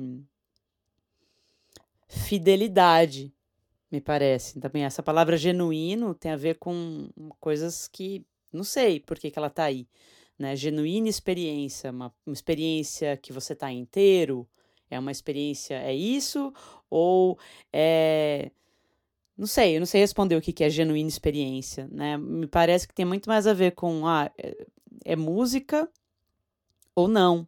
Então, é, não sei, essa pergunta também está dentro dela e uma. está forçando uma, alguma coisa, né? É, isso, se alguém quiser me ajudar, mas eu, eu entendi um pouco por aí. Na pergunta tem alguma coisa, tem um ruído nessa pergunta aí. que tá desvelando a, a pessoa, não sei. Pelo que eu entendi, é, ele está perguntando o que, que determina a apreciação do noise é, como qualquer outro gênero musical ou uma expressão um, de arte sonora, de como se fosse uma performance. Foi o que eu entendi, eu não sei se está certo isso, mas acho que foi isso. Tá. Uh, bom, aí tem a ver com também esses lugares, né, de, de, por exemplo, é muito fluido, na verdade, o, o que, que é um gênero e onde ele e o lugar onde ele está. Então, quando você toca uma, uma mesma coisa, isso por experiência própria. Eu já fiz performances em galerias e fiz performances em teatros e fiz performance em, em, em lugares alternativos. É, aquilo se transforma muito, é muito poroso, né? Depende, é claro, depende muito do trabalho, mas é, fica muito afetado pelo lugar. Então, aquele lugar, porque, porque eu toquei numa galeria, então é arte sonora. E se eu toquei numa sala de concerto, é música eletroacústica. E se eu toquei num espaço aqui é, perto da minha casa alternativo, é noise. Então, quer dizer que o lugar também acaba é, é, moldurando essa, essa prática e vai também é, tem a ver um pouco com essa discussão toda, tem um contexto, né? Então, é, não sei, não sei se eu sei falar mais do que isso, se alguém quiser com, complementar, mas eu entendo um pouco por aí. Né? Quer dizer, depende muito desses ambientes, desses contextos, isso vai. E da pessoa que escuta, e se é música, então se isso é música, é, eu vou também aca acabar adaptando o meu trabalho para um, um mesmo trabalho, eu posso tirar resultados que eu vou, sei lá, eu vou vendê-lo numa galeria, então eu vou pegar e vou fazer um, uma coisa outra, vai ter um, uma saída dele, então eu vou fazer esse trabalho lá, vou me apresentar num festival de música contemporânea e eu consegui entrar na Bienal de Música Contemporânea é, tenho colegas que conseguiram tra entrar trabalhos assim mais é, é, que se aproximam mais do noise. Então, como é que é isso, né? É, cada lugar também tem a ver com essa com essa dinâmica que eu estava falando antes, né? Do ouvinte, o que, que ele escuta, o que, que ele não escuta, se o que, que é música, não é música. Então, tem muito de espaços aí, né? É, eu queria também ajudar nessa na resposta dessa pergunta, porque para mim por exemplo, ele perguntou qual é o fator que determina a genuína apreciação do noise como música ou não apenas como expressão, certo? Eu não consigo, por exemplo, é, diferenciar o que é expressão da música, entendeu? Por que que o que, que quer dizer? Eu sei que quer dizer, que, que a mim falou sobre a questão da performance, mas eu ainda não consigo falar assim com todas as palavras que uma performance artística, artística deixa de ser música, entendeu? É, a Lilian falou que depende muito do que, que, que você considera como música, mas eu não para mim música envolve expressão. É, eu sei que isso é polêmico porque tem, tem gente que já tem aquela polêmica do, da música ser com linguagem ou não, de ser uma forma de expressão ou não, mas a música para mim já é uma expressão, a arte para mim já é uma expressão. É como se você tivesse perguntado, a pergunta para mim parece como se você tivesse diferenciando uma arte de outra arte, entendeu? As duas palavras são arte e as duas são a mesma arte, entendeu? As duas são unidas. Então, para mim, não tem uma diferença entre o que é música e o que é apreciação. O que faz a apreciação do o, o que é música e o que é expressão. O que faz a apreciação ser a mesma nos dois casos. Cara, eu, eu acho que tá muito grande já, mas eu vou só complementar. É, como eu entendi isso de uma maneira muito individual, tipo, ah, como, como você diferencia um álbum que você vai pegar de noise e ouvir, sei lá, enquanto você tá lavando a louça, de qualquer outro, outra expressão de noise que você vai ver ao vivo? Tipo, você genuinamente, como a, como a pessoa usou a, a frase, né? Você genuinamente vai pegar um álbum de noise e ficar ouvindo, tipo, enquanto você faz as suas coisas da sua vida? Ou, ou é uma questão de você quer ver isso ao vivo, como se fosse pra, sabe, para ver uma expressão, uma expressão ao vivo. Não sei como explicar melhor isso, porque a pergunta foi meio confusa, mas foi isso que eu entendi. Então, é. Só para fechar essa pergunta, acabei de lembrar que hoje eu tava escutando nós e lavando louça, então Não sei. Tanto faz. eu falei no episódio anterior que eu faço isso. Sempre tô escutando música lavando louça, então noise não é diferente para mim. Então. É, a próxima, eu vou fazer a pergunta do. trazer a pergunta do Ian, do Ian Costa aqui. É, eu vou fazer essa, essa pergunta para Helena, porque como começar a ouvir nós? Ela falou do exemplo dela do carro, mas como foi que você começou a ouvir nós? Ou o que, que te levou a, a, ouvir? E como começar a ouvir nós? Como começar? Uai, eu acho que cada um chega de uma forma diferente, né? É... Eu acho meio esquisito você falar. Fazer um guia de como você chega nessa música. Tem várias formas, depende do que você gosta.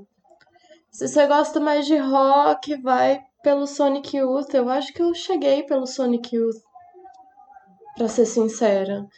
Mas se você gosta de eletrônico, pega um Dream Crusher, sei lá, pega um Power Electronics. Depende de onde você vem bastante. Então, tem álbum, álbuns muito especiais do, do gênero que dá para você ouvir. É, eu acho que a gente vai colocar depois algumas sugestões de, de álbuns. É... Enfim, uh, não tem uma forma correta de chegar e de aprender, mas tipo, vai ouvindo, ver se gosta. Se você gosta de Sonic Youth, se você gosta de Mersbow, se você gosta de o Boa, ou sei lá, ou de língua ignota, que também chamam de noise. Enfim, vai por onde te agrada mais. Eu acho que é isso. Não cheguei a lugar nenhum. Eu gosto do famoso é só dar play. abre, abre o disco, dá play, e aí você vê se você não gosta, se você não gosta, procura coisa diferente, se você gosta, procura coisas parecidas. É basicamente o que a Helena falou, vai por onde que por, pelo caminho mais tradicional mesmo. Fomos, vai por onde você gosta.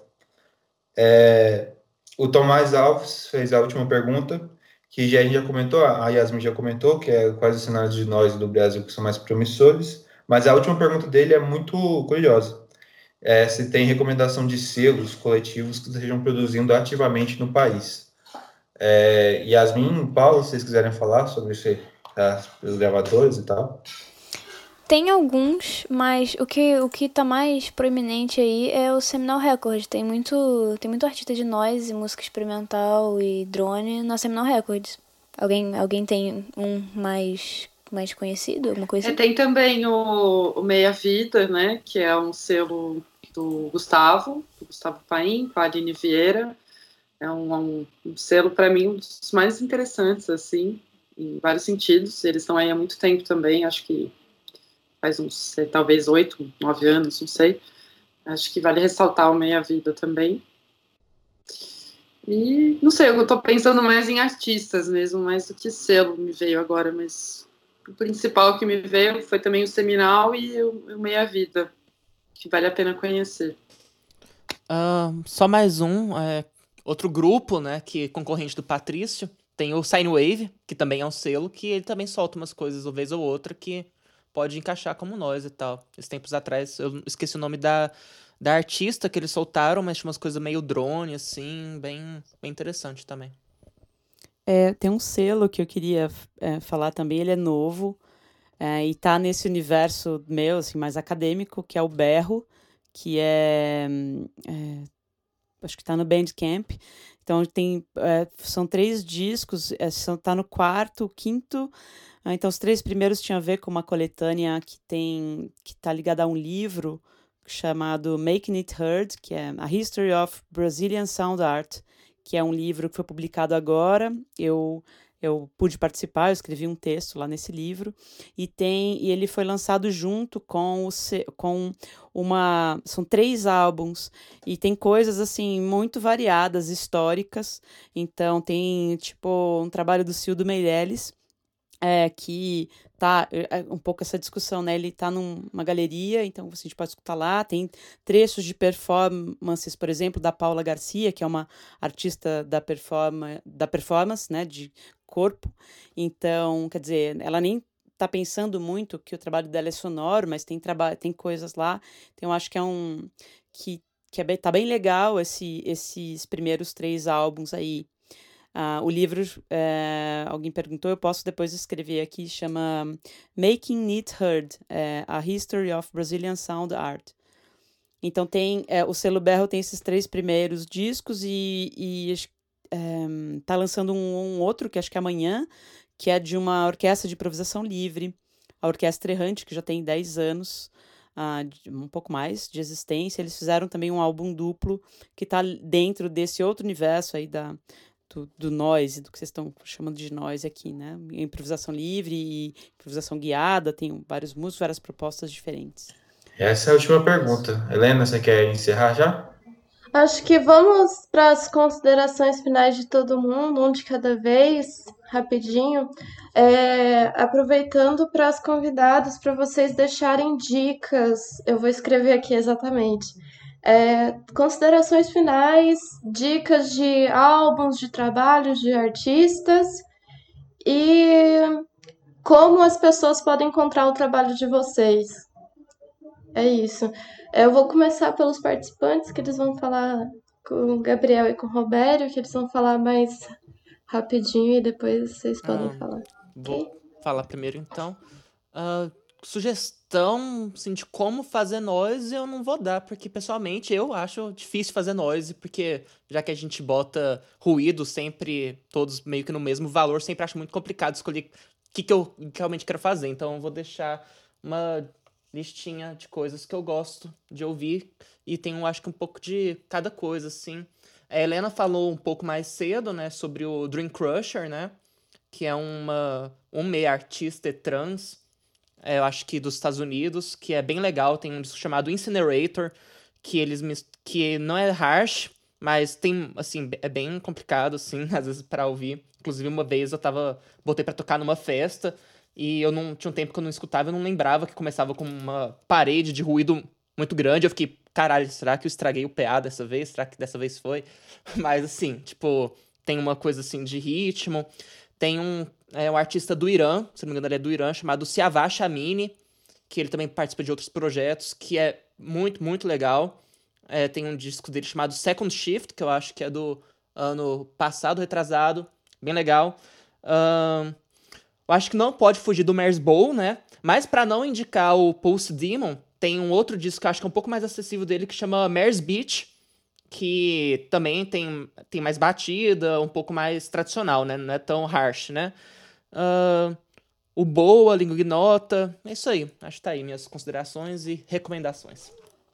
É, as minhas recomendações para o pessoal, assim, bem, para fazer nós, para mim, é muito difícil, porque primeiro que eu, não, eu mexo só com um instrumento acústico que é violão. então, assim, para mim é muito difícil, mas sei lá, eu já cheguei a fazer no meio das, das minhas experimentações e composições e tentar processo criativo e tal, é experimentar muito com a tonalismo e experimentar timbres diferentes do violão que não sejam só tocar seus dedos nas cordas. Isso é muito interessante para qualquer instrumento acústico, qualquer músico que mexa com instrumento acústico, é fazer, é, experimentar outros timbres do mesmo instrumento. Então, assim, se você, tá, se você tem um violino, experimenta tocar o arco de uma outra maneira, experimenta atonalismo, experimenta o cromatismo, explora cada vez mais. Com mais tempo você vai ter essa, essa abertura para não só ouvir, mas também criar sons que fogem do padrão. É, recomendação de obra que eu, que eu penso são duas obras que, que me fizeram ficar mais curioso. Uma é uma banda chamada Gastur del Sol, que eu até falei no, no, no primeiro episódio do podcast. O álbum chama Crooked, Cracked or Fly, é um álbum muito, muito bom que mexe, que são dois violões praticamente. Tem outros instrumentos no, no decorrer do, do álbum, mas é, basicamente fundamentalmente são dois violões que tem explora muito a tonalismo, explora muito os timbres que os, que os violões podem fazer, é, explora muito é, fugir de estruturas, formas musicais, de refrão e verso, e etc, etc, e repetições. É, e o segundo álbum é o do The Ascension, do Glenn Branca, que é um guitarrista muito que deveria ser estudado, porque ele mexe com... Ele, ele foi acadêmico, ele fez, acho que estudou na academia, fez faculdade de música, deve ter feito mestrado, não tenho certeza, mas ele escreveu literalmente sinfonias para guitarras, para orquestra de guitarras e são trabalhos incríveis que mexem com ruídos, com distorções e com momentos que às vezes você está ouvindo uma nota, mas aquela nota fica, fica só quase que um drone repetido, distorcido, altamente distorcido, e fica aquela parede sonora de guitarras. Enfim, é incrível esse disco. Lilian, você quer dar suas considerações finais? Tá. Eu vou tentar ser muito rápida. Acho que eu já falei muito, mas é, tem esses álbuns. Eu, eu falaria de novo do Berro, porque eu até entrei aqui para olhar, tem muita coisa diferente e, e ele exemplifica um pouco esse lugar também de onde eu venho e, e esse trânsito né, entre coisas que são. É, que estão em lugares diferentes, né? Tem coisas de arte sonora, tem trabalhos mais históricos, trabalhos que, de pessoas que vêm do universo da música eletroacústica, ou, ou mesmo da, da performance, ou mesmo das artes visuais. Então, acho que é muito legal, tem esses três primeiros álbuns lá, então convido vocês a escutar. É, e aí tem algumas outras coisas que são, sei lá, muitos artistas. É, é, muito injusto, né? Pensar tem tanta gente, tanta coisa, ah, mas eu gosto bastante. Lembrei agora no trabalho da Jussara Marçal com o Cadu Tenório. Se vocês não escutaram, eu convido a escutar, é muito, muito interessante. É, aí, hum, pulando para uma outra referência, que é a Janete El Howley, que é uma, uma, uma figura aí que é pesquisadora de rádio e de voz, mas que tem trabalhos muito interessantes, assim, nesse universo, eu gosto bastante. É, que mais? É, bom, acho que tem, acho que olhando lá tem muita gente assim brasileiro que faz coisas legais fora daqui tem muita gente também eu gosto muito do trabalho da norueguesa a Maya Hatkia que trabalha com voz então ela tem um trânsito assim super um, intrigante e, e também está dentro desse universo uma vez eu participei de um evento sobre ruído é, e ela respondia assim ela também estava respondendo sobre isso foi muito legal é, é, ouvi-la também, não só escutar o, os trabalhos. É, outro que eu lembrei que eu gosto muito dessa.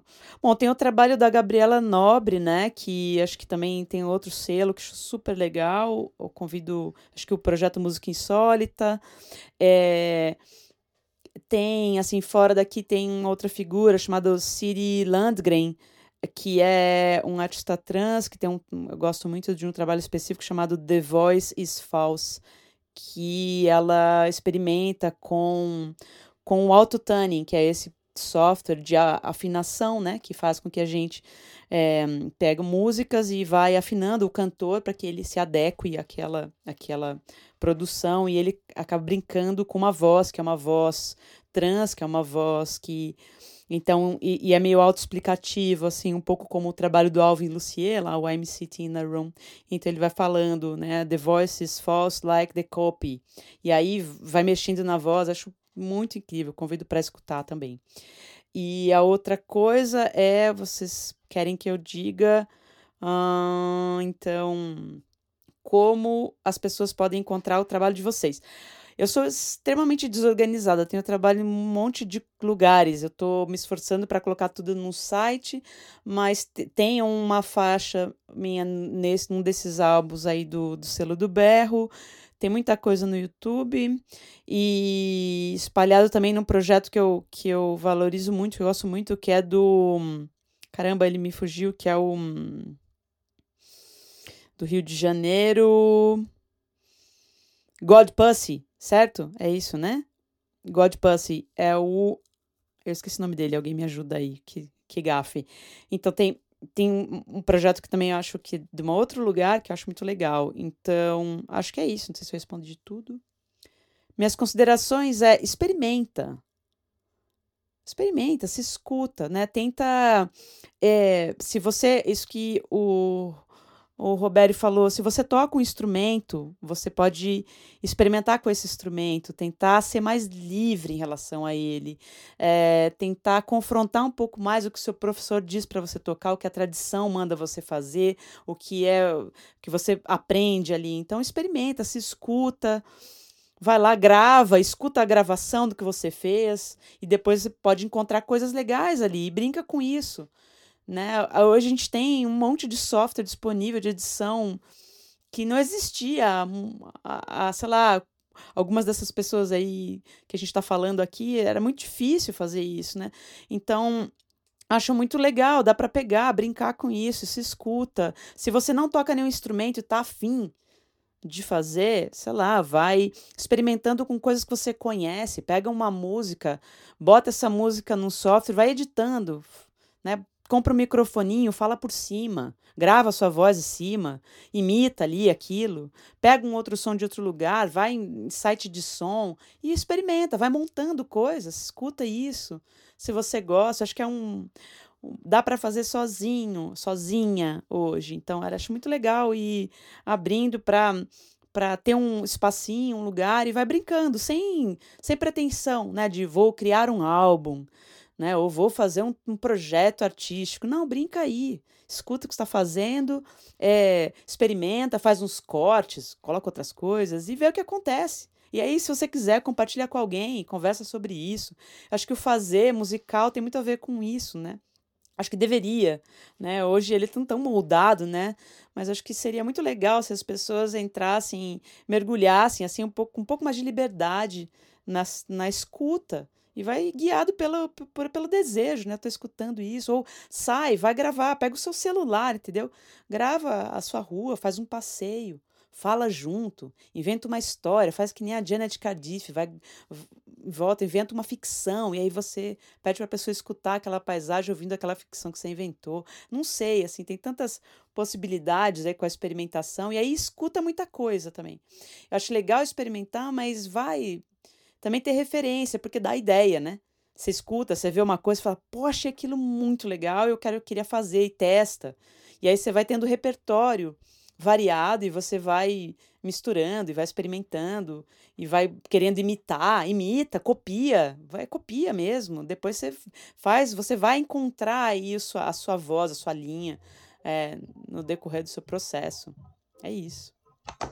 Nossa, muito obrigada, Lilian. É, Min, suas considerações finais, recomendações e como as pessoas podem te achar. Ok, vou ser bem rápido aqui. É, o God Puss é do Johnny Silva, tá? É, só porque ela esqueceu e falou pra alguém lembrar, tô lembrando. É, mas as recomendações que eu vou fazer serão de pessoas que eu conheço, porque eu acho que é melhor assim, né? Cada um se apoiando. Enfim, é, ela falou do Cadu Tenório, né? E sim, o Cadu Tenório tem coisas incríveis. Os trabalhos dele são maravilhosos. Tem o é, Kuritsu, Room Memoir dele, que foi a primeira coisa que eu ouvi dele, apesar de já ter conhecido ele antes. Eu achei incrível. Ele, ele trabalha com muitas coisas, né? Ele trabalha com drone, um pouco de noise. Dá pra você ir por muitos, muitos meios na música dele. Tem a Flora Handerbaum, que eu tive a oportunidade de tocar com ela no Teatro Municipal de Niterói, que é uma cidade aqui perto. É, ela é violinista de formação e usa o violino e a voz para fazer as performances e as músicas dela. Hum, tem o Léo Alves Vieira, que eu toquei junto com ele e com a Flora também. É, se eu não me engano, tem algum tempo que ele não posta nada de música, mas ele tem um projeto aqui no Rio com outros dois caras que eu esqueci completamente o nome, mas é de nós mesmo, nós, nós. Wall, sabe? Muito bom. Um, ah, claro, tem o Henrique Iwo, e não lembro agora como fala o nome dele. Perdão. É, Iwao, isso. É, Ele não é noise propriamente dito, mas ele tem álbuns conceituais de música experimental incríveis e geniais, realmente, ele é de São Paulo. E a última, a última é, recomendação de artista nesse meio que eu vou fazer é da Nanate, que agora eu até esqueci como que se escreve o nome dela de projeto. Eu, vou, eu posso colocar aqui e depois o pessoal coloca na descrição do vídeo, alguma coisa assim. Ela é noise, ela usa uma guitarra para tocar e vários pedais. Basicamente é isso e é, é muito, muito assim. É, é feito na hora, é muito real. É muito, é muito bom. O um, que mais que era? Ah, como pode encontrar o meu trabalho? Então, é, eu tenho esse canal que eu falo sobre música. Por enquanto eu não tô com nada postado de muito importante porque o meu computador quebrou. E então eu tô esperando, mas o canal é Nós e para Meninas, então é muito fácil de achar. É o único canal com esse nome. Uh, e meu, meu trabalho é Mint, M-I-N-T-T-T, 3 T's. E eu tenho algumas coisas lançadas já de Power Electronics e algumas coisas assim. E eu tô trabalhando no meu álbum agora com um colega meu que eu chamei para trabalhar comigo. Eu já falei demais, eu não quero tomar o tempo das pessoas aqui, então é isso. Paula, você, últimas considerações. Tá, é, eu vou falar também alguns nomes que me vieram de pessoas amigas daqui. É, vou falar só os nomes, não vou citar discos, aí dá para pesquisar pelo nome. É, Aline Vieira, que ela tem alguns projetos, Flores Feias, Excria Reverbera, eu aprecio bastante o trabalho dela, ela é do selo do Meia Vida. É, vocês já citaram algumas mulheres que eu pensei também daqui de São Paulo, mas lembrei também da Sananda, que é do Rio, é, a Bela, é, eu acho a Bela incrível, o trabalho da Bela, maravilhoso. É, tem a, a, a Lori, também do Rio de Janeiro. É, a Carla, que toca comigo também, ela tem um projeto solo dela, tem o Fronte Violeta. É, a Letrícia também, tá fazendo um som porradeira aí, mais, mais de pista, assim, mas bastante sujo, com bastante, bastante noise. Putz, é complicado ficar lembrando assim, com certeza sempre esquece alguém, mas acho que já, a gente já introduziu alguns nomes legais que vai começar a apontar para vários outros artistas daqui do Brasil. E de fora tem dois discos que eu queria citar. Um é um que chama, é, projeto chama Agast, eram duas mulheres. É, é um disco que bebe bastante no, no death metal, assim, né, no metal, não sei se alguém aqui conhece, do, do, do, metal da Noruega, né, uma delas, inclusive, até namorava um dos caras do Burzum, é, ou do Dark Throne, não lembro agora, mas enfim, esse disco foi um disco bastante essencial para mim, eu acho ele muito lindo, um dos discos que eu considero, do que eu conheço, mais bonitos de, é, de Dark Ambient, porque ele está mais dentro do Dark Ambient, mas tem bastante elemento é, de noise também. E um outro disco que chama, um projeto que chama Zero Cama, e o cara desse disco, desse projeto, ele tem um selo que vale a pena também dar uma adentrada, que chama Necrophile Records depois a gente vai escrever, né, para poder entender o que a gente está falando. O disco chama Return to Lila, também bebe mais da, do Dark Ambient, mas também com bastante elementos de, de noise. É, e só mais dois discos que eu queria falar. Esse já é um pouco não tão ruidoso, mas tem a sua tem o seu ruído ali. É uma compositora é, americana que chama Pauline Anna Strom eu amo essa mulher. Ela era cega, a história dela é muito louca. E ela tem discos maravilhosos, assim, desde coisas bastante mais suaves quanto coisas bem perturbadoras. E é bem doido você pensar dentro dessa perspectiva de que ela era cega, né? De como que ela vivenciava o som mesmo. E o outro disco último que eu queria dizer, são muitos, né? Eu até postei esses dias é do Aaron Dilloway, não sei se eu falo certo a pronúncia, que chama Modern Jester, que eu acho que esse disco tem que ser escutado.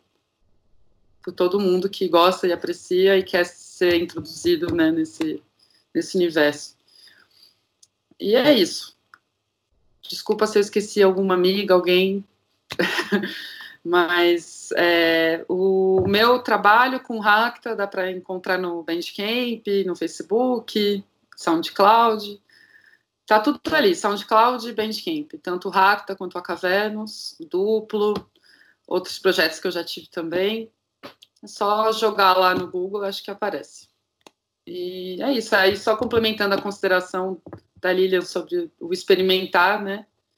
Uma, uma só para acrescentar essa, esse processo, e eu vejo isso, digo isso porque eu vejo isso em amigas que estão começando a, a fazer som e querer tocar. Às vezes elas chegam para mim e falam: Nossa, mas eu vou parar porque, nossa, eu sou muito ruim, não sei lá, não sei o que, não sei o que lá. Minha dica é não seja tão duro consigo mesmo, porque, né, não tem porquê. É algo novo, então, né, eu acho que tem que ser menos duro consigo mesmo, não ser tão autocrítico nesse momento, porque a crítica é importante, né, a autocrítica. Mas dentro desse experimentar, tenta se, se livrar dessas amarras do, do pensamento mesmo e incorporar isso mais em outro lugar do corpo e não tanto aqui na cabeça. Eu acho que aí o começo não é para cá, sabe? Então, essa é a minha consideração final. E é isso. Obrigada a todo mundo. Eu vou deixar as minhas recomendações antes de fazer o fechamento aqui. Minhas recomendações são o Boa, The Origin of My Depression, é, Pharmacon, que eu acho muito massa. Infelizmente eu não tenho tantos amigos aqui no Brasil que fazem é, nós, assim, mas assim, um dia eu vou conhecer o trabalho do Hackta é interessantíssimo, Deaf Kids é interessantíssimo, eu super recomendo. É, que mais? Aí, vamos por aí. Eu não tinha separado muitas coisas assim, não. Uh, e vocês podem achar meu trabalho do Hostil nas plataformas que a gente está em todas.